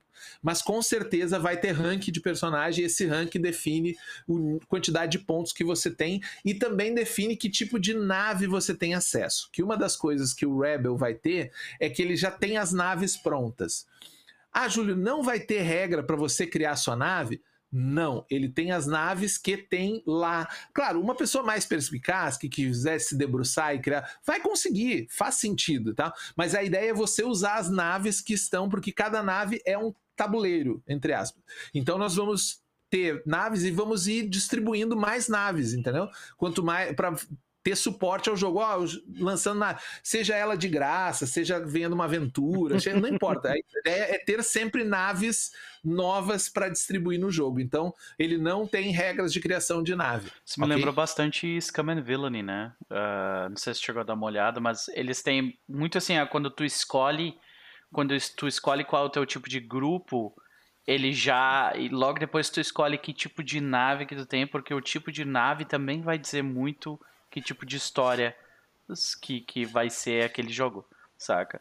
Então, por exemplo, Isso, ah, é, num jogo, digamos assim, você vai ter um, um A13 em cima da mesa, que é a sua nave, digamos, é, no RPG clássico, aquele que existia antes da, dos anos 20, né, da, da era moderna em que as pessoas se encontravam e tal, é, é, que era outra, uma outra época, né? na idade contemporânea, não sei se vocês lembram que as pessoas se encontravam em volta de uma mesa, jogavam refrigerador. Joga essa praga fora aí.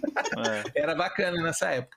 E aí a ideia seria ter ali na mesa em que as, as rolagens de dado interagem, tem sua ficha que interage. Uhum. Na internet vai ser uma imagem que você vai colocar no seu Roll20 e tal a gente tem feito bastante teste no Real 20, tem funcionado bem. Essa coisa de alocar dados, eu creio que não vai ser nenhum tipo de problema isso de jogar online, mas a ideia seria que as naves ter alguma relação com o, o lore também, né? Ah, uhum. Ah, essas naves aqui são naves produzidas por essa empresa, essa nave aqui é de um império tal que produz suas próprias naves e tal. Essa é a ideia por trás desse negócio de. E também tem um elemento que deixa o jogo vivo, né? A uhum. gente tem muitas ideias, né? Talvez nem tanto braço para fazer elas, para um futuro financiamento coletivo, de criar um, uma comunidade mais ativa e tal, porque o, o, por exemplo, no Brasil a gente não tem um jogo de ficção científica. Uh, 100% tipo, brasileiro. Bem estabelecido, assim, né? Tipo assim, uhum. não, pô, se eu jogar Finance, vou usar aquele. Então eu tem, tenho essa tem, pretensão. Tem Nebula, eu acho que é o único jogo de sci-fi é, brasileiro o, que eu conheço que é o que a galera mais joga. Eu vejo assim, é a comunidade mais movimentada de sci-fi, é a comunidade de Nebula. Então eu tô uhum. querendo também trazer para esse para esse meio um jogo que tenha uma comunidade ativa, que tenha um, um lugar de reporte de campanha, uhum. pra galera tipo, brincar e cruzar histórias e fazer um, algumas coisas de campanhas conjuntas, né? Um, um, eu, eu, gosto muito dessas iniciativas conjuntas de jogos, do tipo as. Ah, isso aqui é o que eu encontrei no que eu encontrei no meu, no meu setor, daí o cara pode postar o, o setor. Exato, é. mapear, né? Uhum. Tipo a, a, Liga dos Exploradores. Uhum. É, são várias coisas, ideias que já estão rascunhadas em algum lugar. Mas, claro, depende muito de, do jogo vingar, né? Mas uh, uh, uh, ideias a gente tem e eu, e eu tenho, eu tô bem pretencioso com esse jogo, que é uma coisa que eu normalmente não faço, né? Criar muita pretensão atenção nos meus jogos. Mas nesse eu estou bem pretensioso dele ser ele um pouco maior do que normalmente eu faço os meus jogos, no sentido de, de olhar mais coisas, de ter né, mais repercussão. Assim, pode ser que nem repercute e não dê nada, mas ah. por isso que ah. bom o financiamento coletivo, porque se ninguém quiser o jogo, já mata ali ele na, na origem, pois a gente é. parte para outra pro próximo jogo. Mas assim. mas, é... mas tá dando uma vontade de jogar só de ouvir, viu? É, cara, eu te dizer, é isso aí. E, e, é que eu tô de advogado aqui, né? Vendendo, né, a ideia. Mas então, cara, é, uma coisa que me chamou a atenção, justamente, né, tu falou que eu, eu, eu tenho um pouco mais de pretensão com esse jogo. Eu até gostaria, de repente, se tu, se tu pudesse elaborar um pouco mais no porquê, por exemplo, dessa vez, porque todas, todas as imagens que eu vi tu postar no Twitter do jogo, elas estão num nível de produção que, olha, eu, eu devo dizer, tu e o, o John Bogé estão fazendo um trabalho má. Tá bonito.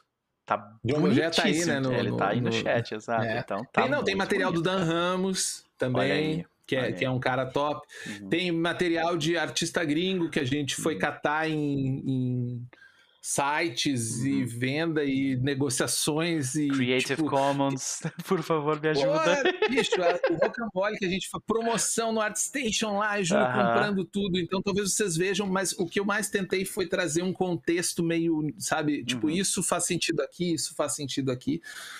Eu acho que o principal da minha pretensão é porque assim, a minha companheira, no ano de 2019, ela terminou o mestrado dela, e o mestrado dela é um jogo sobre educação e saúde do idoso.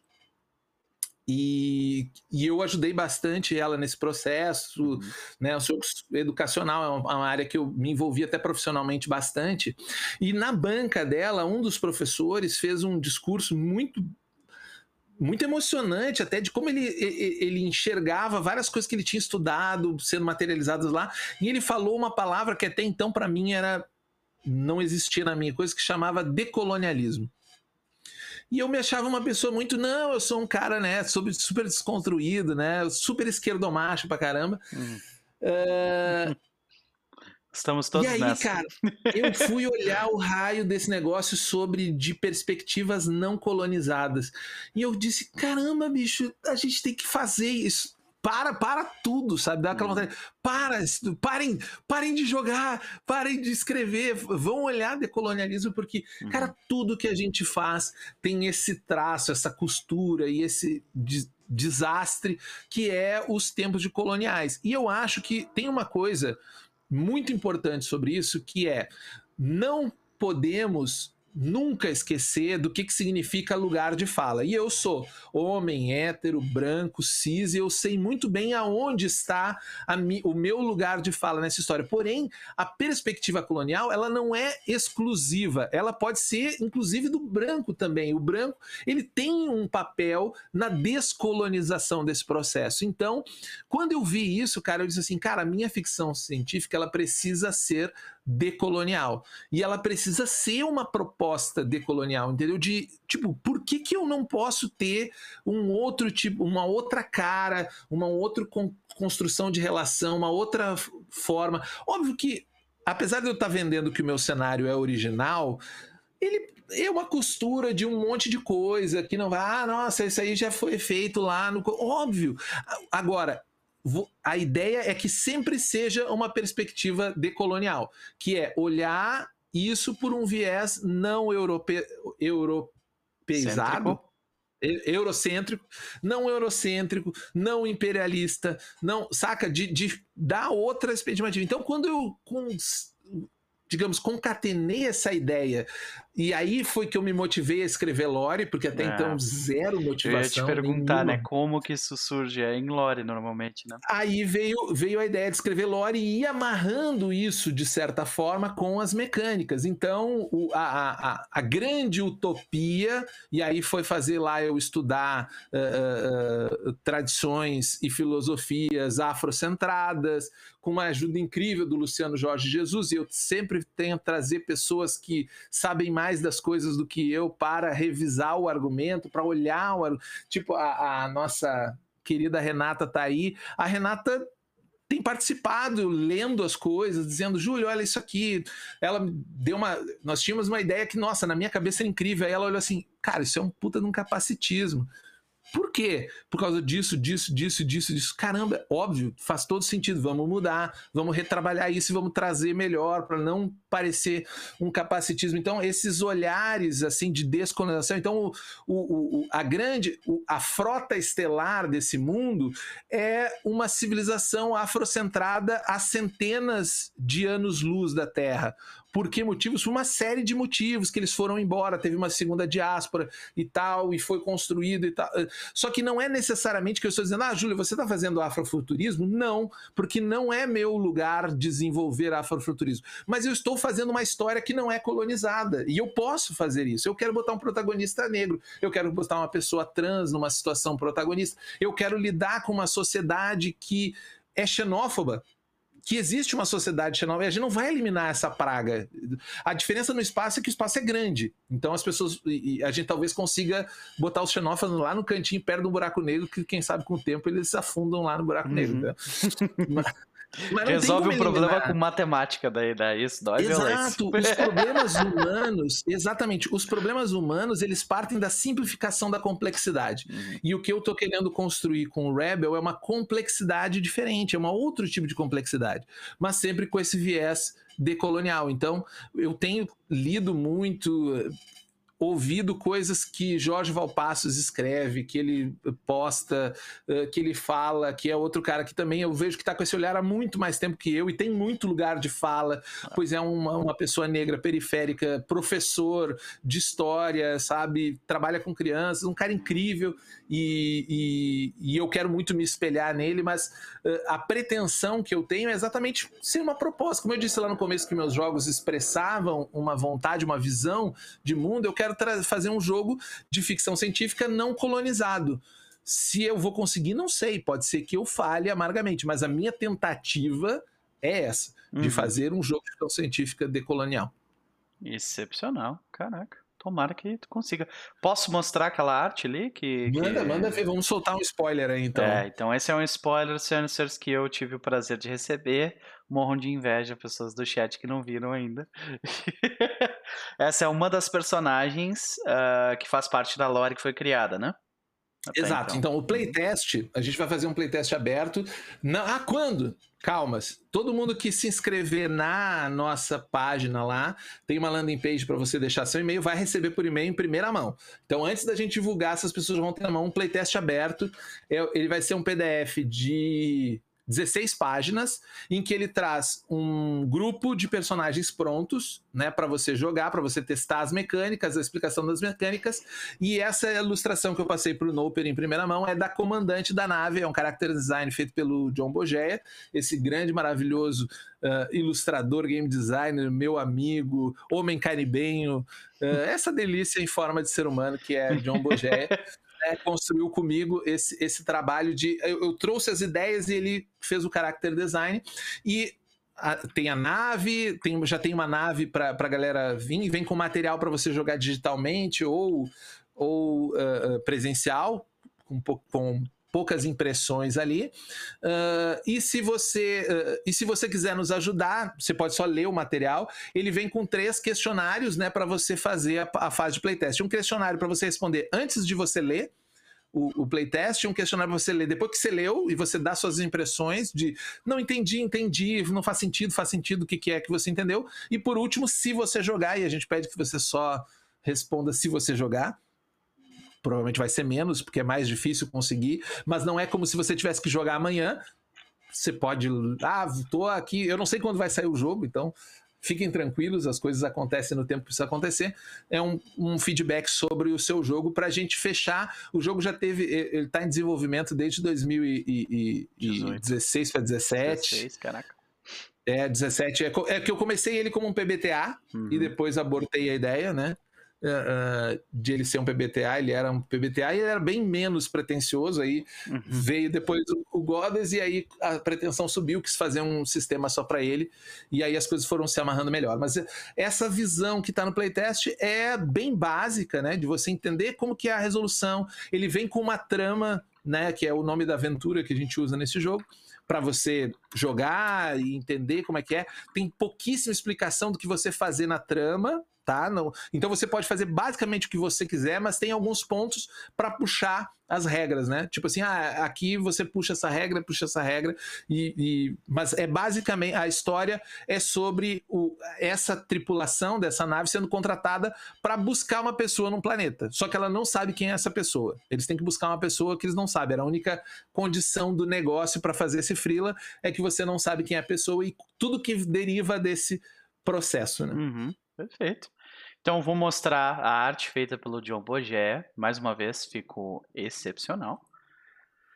Né? Como todas as artes até agora, eh, que to- todas as páginas que foram divulgadas da ficha que, que eu vi, eh, eu vi também uma, uma série de uma série de steals que tu mandou no Twitter que são maravilhosos. Então, essa é a comandante Nike. Isso, é, pode ser Nike, Nick, como você fala, pode ser da, tipo a deusa Nick, né? Ah, eu, eu quis brincar com a ideia da deusa Nick, né? Então ela é uma negociadora comandante, negociadora é uma origem, né? Uma possível. ah, ah, É eu sendo, personagem- sendo colonizado, né? Por isso que eu falei Nike. exatamente. né? Pois é. Pois é. E, e é, o Nick é, é- é um apelido, porque aqui Egbo Nick é um, um- um sobrenome bem usual na, na Nigéria, né? A gente fez essa, essa, essa brincadeira com o nome dela.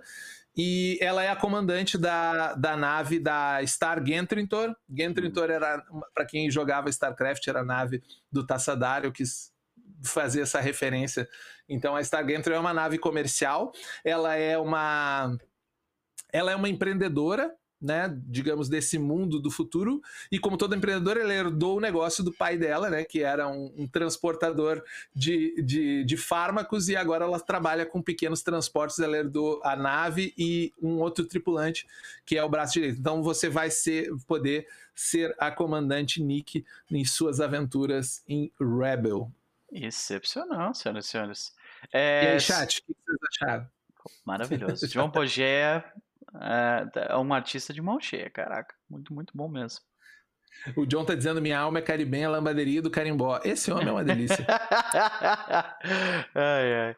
Então, gente, ah, eu tenho mais uma pergunta. Eu não sei se mais alguém tem. Como a gente já tá fechando também uma hora e quarenta, acho que nem vamos conseguir partir pro segundo assunto. O que é uma pena, mas também é uma, é uma benção em disfarce. próxima, respondo, É, respondo não, não, é, é uma benção também, porque daí eu vou poder te convidar de novo, olha aí, ó. Entendeu? Mas a pergunta é, é, existe todo um aspecto do, do gênero sci-fi que, que lida com transhumanismo, né, e aquela coisa do, de, tipo, da gente ir além dos níveis tecnológicos, da, da, onde a barreira, onde a tecnologia ultrapassa a barreira do, do, do que nós consideramos como possível, né? É, isso, normalmente uma das primeiras coisas que acontece é justamente a viagem ah, mais, mais rápida do que a luz, né? Ah, como é que como é que tá o, o teu cenário lidando com esse tipo de coisa, o transhumanismo e, e esse tipo, por exemplo, eu, eu posso lidar com, posso fazer um personagem que é uma inteligência artificial, sabe? Ou ele é, ou ele tem um pouco de essencialismo nesse sentido, onde é um jogo sobre seres humanos, sabe? Ele, Hum. ele essencialmente é um jogo sobre seres humanos e seu conflito com outras culturas na estrela, na- nas estrelas, digamos assim.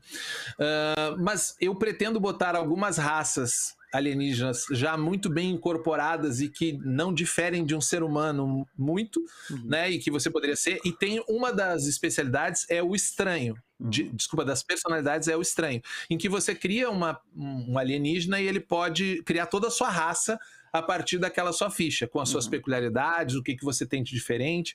A única entre aspas, ideia aqui é que a humanidade, mesmo as mais evoluídos, mesmo essa federação e tal, ela tem um problema de entender o que, que significa um ser vivo. Ainda um dos conflitos dessa época é o que, que é um ser vivo, porque eles integram com facilidade seres que têm dois braços, uma cabeça, duas pernas e tal, porque é a representação, mas sei lá, uma gosma na parede ainda não é alguém que possa sentar numa mesa de debate e fazer diplomacia para esses humanos, né? Uhum. Então, eu diria que eu não entrei tanto nessa ideia de transhumanista, mas eu acho que é um ponto de partida. Digamos, tem que vencer esse primeiro momento de entender o que, que é uma vida racional a ponto de eu estabelecer um diálogo. E eu Nossa. acho que alguns dos conflitos do jogo são esses, entendeu? Uhum, Eu entendi. encontrei um alienígena que não é um humano, que não tem braço, não que não se comunica, que é um, um oceano, como no caso Solaris, né? E como que eu lido com isso? Uhum. Diferente de Star Trek, Star Trek tudo é uma. Todo mundo, tudo bem, ele é uma forma de vida, ok. Aqui não tá tudo bem ainda, né? Ainda há Sim. um passo a ser vencido pela humanidade. E nas viagens mais rápidas que a luz, eu. eu Dei uma pesquisadinha e ele, eu não tenho compromisso de ser um jogo uh, sci-fi hard, Uhum. não é essa a ideia, então ninguém vai fazer cálculo trigonométrico para encontrar a posição de uma estrela, fiquem tranquilos, né? Tranquilos e tranquilas sobre isso mas eu, eu, eu peguei aquela o- o que ainda é o grande mistério da astronomia, que é a gravidade. A gravidade a gente não faz a menor ideia ainda, faz alguma ideia, mas muito pouca ideia de como que ela funciona. Então, a minha brincadeira é dizer que existe um- um- uma onda graviton, né? Que a gravidade é uma onda, assim como a luz é uma onda, e a gravidade é a única que nega a física complementar e nega a relatividade. Então, você, quando uh, entra a, a humanidade com a ajuda dos alienígenas, e aí é parte do lore de como é que a gente chegou rápido na- Uhum. na, na, na, na tecnologia, ela desenvolveu o motor Graviton, que é um motor que permite que você surfe ondas de gravidade que estão Caraca. pelo espaço, como se fossem correntes Aham. né? Como se o espaço é cheio de correntes de gravidade que dobram o espaço-tempo. Então, se a sua nave entrar numa daquela, ela sai numa outra ponta. Então, ela faz um drop graviton, É. que é você vai surfar aquela onda de gravidade que passa e ela passa com o tempo, exige cálculo. Starforge é assim também. É tipo, você Isso. é o surfista do espaço, basicamente. Exato, e eu sou um cara, e eu não sei nadar, que é muito louco isso, mas sou muito apaixonado por surf. Eu acho a filosofia, o surfista, a filosofia do surf de que você tem que lidar com algo que você não controla, o mar, e você tem que sentir a onda, não tem como medir a onda. E é Uhum. meio que uma lógica assim, sabe? Que a, a- a viagem mais rápida que a luz ela é perigosa, ela exige esforço e tal, e você. Mas com certeza você consegue ah, ah, um, um- um- drop graviton, você consegue cruzar dois parsecs em um dia, que é mais ou menos uns sete anos-luz. Isso é muito, é demais. Significa que você, no tempo que a luz demora sete anos percorrendo, você percorreria em um dia. Isso é um salto inacreditável. E de o que isso representa, né, para civilizações, né? e tem várias formas de lidar isso ao longo do jogo. Por exemplo, algumas, algumas eh, civilizações elas usam ah, o, para atingir velocidades maiores, elas drogam as pessoas. Então elas Hum. usam outros tipos, entendeu? De, de porque o ser humano tem limites a ser carregado numa velocidade tão, tão alta Uhum. assim, né? Então tem, tem essas brincadeiras ao longo. Mas o transhumanismo, que é a transcendência humana da sua forma física, eu diria que é um- uma etapa que está muito à frente desse mundo. Saquei. Ele não chegou lá. Agora, a transcendência social é a base do jogo, Uhum. né? Sobre os significados de outras coisas. Ah, Júlio, você vai abordar no jogo o que, que é o significado de gênero? Talvez, e se eu fizer isso, com certeza vou consultar com muitas pessoas de muitos gêneros para saber como que eu posso abordar isso. Mas se não, eu posso propor às pessoas a abordarem isso da forma com que elas quiserem, né? Uhum. E isso ser parte relevante do, do lore. Então, antes, se alguém pergunta, então eu não quero. Eu, eu dificilmente vou fazer alguma coisa, assim como no próprio uh, Goddess, eu não quis fa fazer um jogo sobre mulheres sem falar com uma Hum, mulher, e no caso acabei não só falando, como trazendo ela para ser designer junto comigo dentro do jogo. Mas acho que essa ideia é também componente do coisa. Mas eu acho que esse conflito social, comportamental, essa transcendência de não estamos mais sozinhos no universo, mas não somos uma humanidade só. Eu não acredito que nós seremos um dia vamos concordar e a humanidade será uma só.